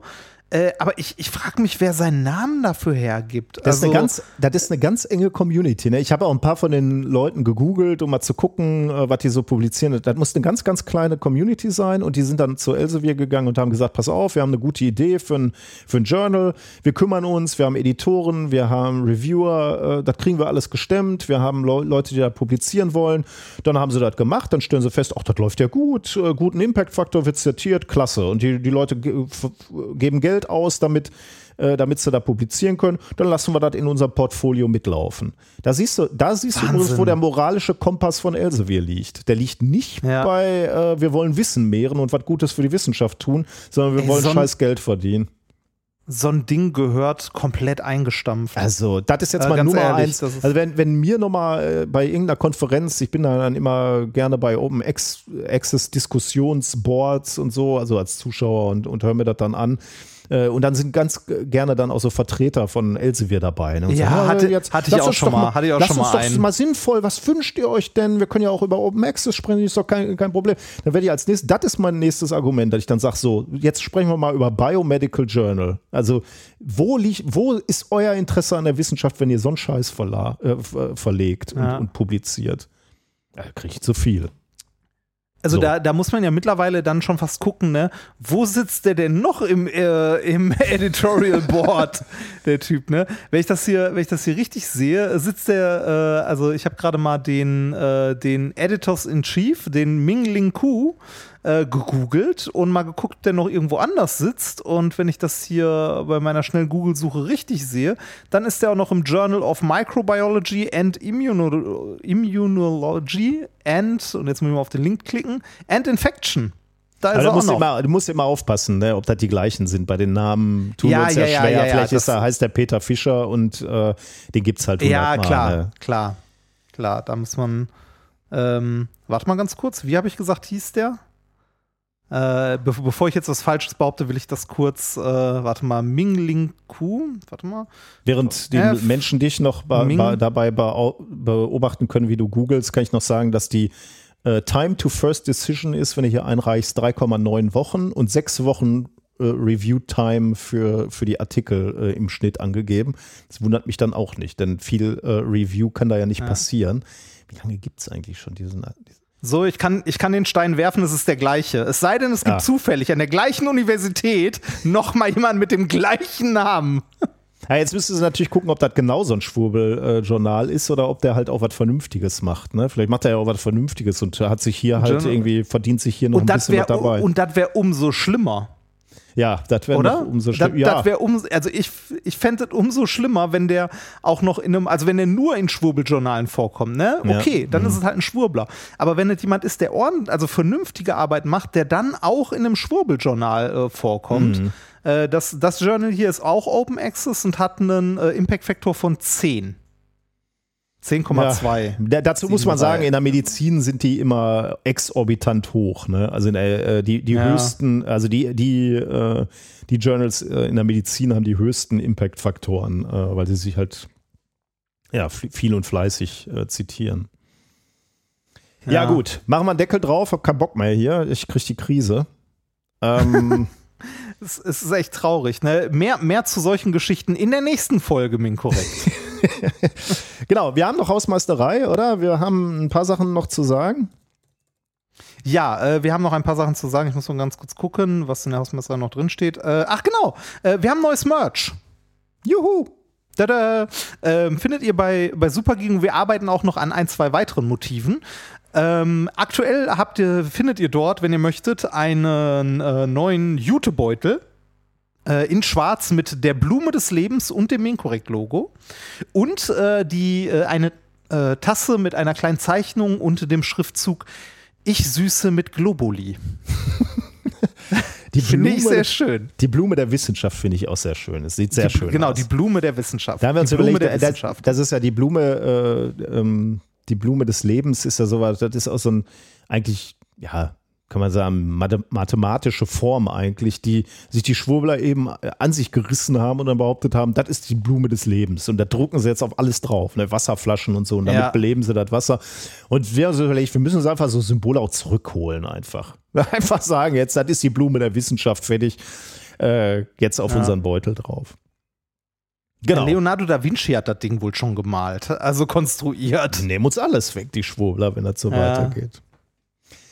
Und dann haben wir Auftritte demnächst ne, in Gütersloh und Detmold. Ja. Und äh, bei einem dieser Auftritte geht es so ein bisschen kreuz und quer, oder? Wie war das? Oder ist das gar nicht ja, Gütersloh? äh, bei doch das Gütersloh. Bei Gütersloh ähm, äh, könnt ihr zu uns kommen, wenn ihr möchtet. Entweder in der Stadthalle Gütersloh im kleinen Saal oder im Theater. Wir wissen es auch nicht.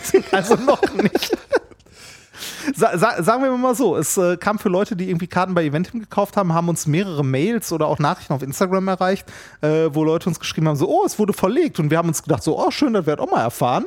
Ne, ähm, äh, da wurde denen gesagt, dass es von der Stadthalle verlegt wurde ins Theater in Gütersloh. Äh, daraufhin haben wir ähm, äh, das gedacht, so, oh ja, dann wird das wohl so sein. Ne, und haben das auch vertwittert, habe, haben dann aber auch mal die Agentur, die das organisiert, angerufen und so gefragt, so äh, sogar ein bisschen säuerlich so, ey, sag mal, warum wird das denn verlegt und sagt keiner was vorher? Warum müssen wir das von unseren Hörern über Eventim erfahren? Woraufhin dann unsere Agentur sagte, was wurde verlegt? Wir wissen von nichts. ne? Dann hat die Agentur den Veranstalter angerufen und der Veranstalter sagte, was wurde verlegt? Ich weiß von nichts. Ja, und äh, das wird jetzt in den nächsten Tagen wohl dann mal geklärt, weil der Veranstalter müsste dann jetzt irgendwie bei Eventim oder sonst wo mal jemanden versuchen zu erreichen. Äh, ich habe dann versucht, das selber zu googeln, bin aber auch nicht erfolgreich gewesen, weil es gibt äh, Ticketshops, wo steht Stadthalle und es gibt auch Ticketshops, wo steht Theater. Ja, dann machen wir das so. Ne? Du bist im Stadttheater und ich bin im anderen ja, Ding. genau, genau. Das ist Schrödingers Minkorrekt. Ja, genau. Ähm, äh, wir, wir, wissen gerade auch nicht so richtig, also es, äh, also nochmal ernsthaft zusammengefasst, es sieht ganz, ganz hart danach aus, dass da irgendwo in der Informationsverarbeitung was schiefgelaufen ist und gerade stehen alle Zeichen darauf, dass wir in der Stadthalle sind und nicht im Stadttheater also in der Stadthalle wie ursprünglich geplant. Äh, die, das Stadttheater ist, glaube ich, auch direkt dreimal so groß von der, okay, also zumindest ja. die große Halle dort. Äh, deshalb ist das eher unwahrscheinlich. Ähm, wir werden das nochmal vertwittern, vielleicht in den nächsten Tagen oder auf Instagram teilen, wenn wir da genaueres wissen. Also halt da ein bisschen ne? die Augen wir, wir, auf. Wir, wir müssten ja nächste Woche müssten wir das ja wissen, dann sagen wir das auch hier nochmal. Ja, stimmt, Podcast. stimmt, stimmt. Nächste Woche sollten wir es wissen.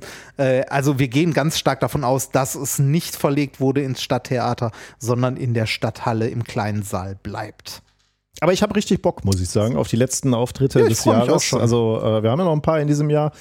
Ich habe richtig Bock. Ich freue mich schon wieder mit dir unterwegs ja. zu sein. Ja, ich freue mich auch schon darauf. Also jetzt, äh, ne, ich glaube, wann ist das? Nächste, nee, übernächste Woche, ne? Übernächste Woche ist äh, Gütersloh und äh, Detmold? Nee, nächste Woche im Prinzip. Also heute ist ja Dienstag ist und dann ist das nächste Woche, ja. Also äh, Ende des Ende nächster oh ja, Woche. also von daher sind krass, wir fast zwei Wochen. Ende nächster Woche. Ah, ja. ja. ist Ende nächster Woche. Stimmt. Dann sind wir noch in Braunschweig, aber das ist ausverkauft. München ist auch ausverkauft. Dann sind wir aber noch in Ulm. Da gibt es, glaube ich, noch Karten. In Bremen, glaube ich, auch noch. Und dann sind wir als aller, allerletztes, aber auch ganz am Ende des Jahres, am 16.12., da sowas wie die, wie nennt man es, Diniere oder so? Nee, Diniere ist es auch nicht. Wir wissen ja nicht, ob, also wir, wir gucken mal. Auf jeden Fall gibt es Ende des Jahres noch einen Termin für alle, die es irgendwie so nicht geschafft haben. Am 16.12. sind wir noch in der Nähe von Frankfurt in Neu-Isenburg. Das ist der Termin aus Frankfurt, der dahin verlegt wurde. Genau, wir freuen uns schon. Dann war das jetzt methodisch inkorrekt Folge 246 vom 18.04.2023. Mach's gut. Tschüss.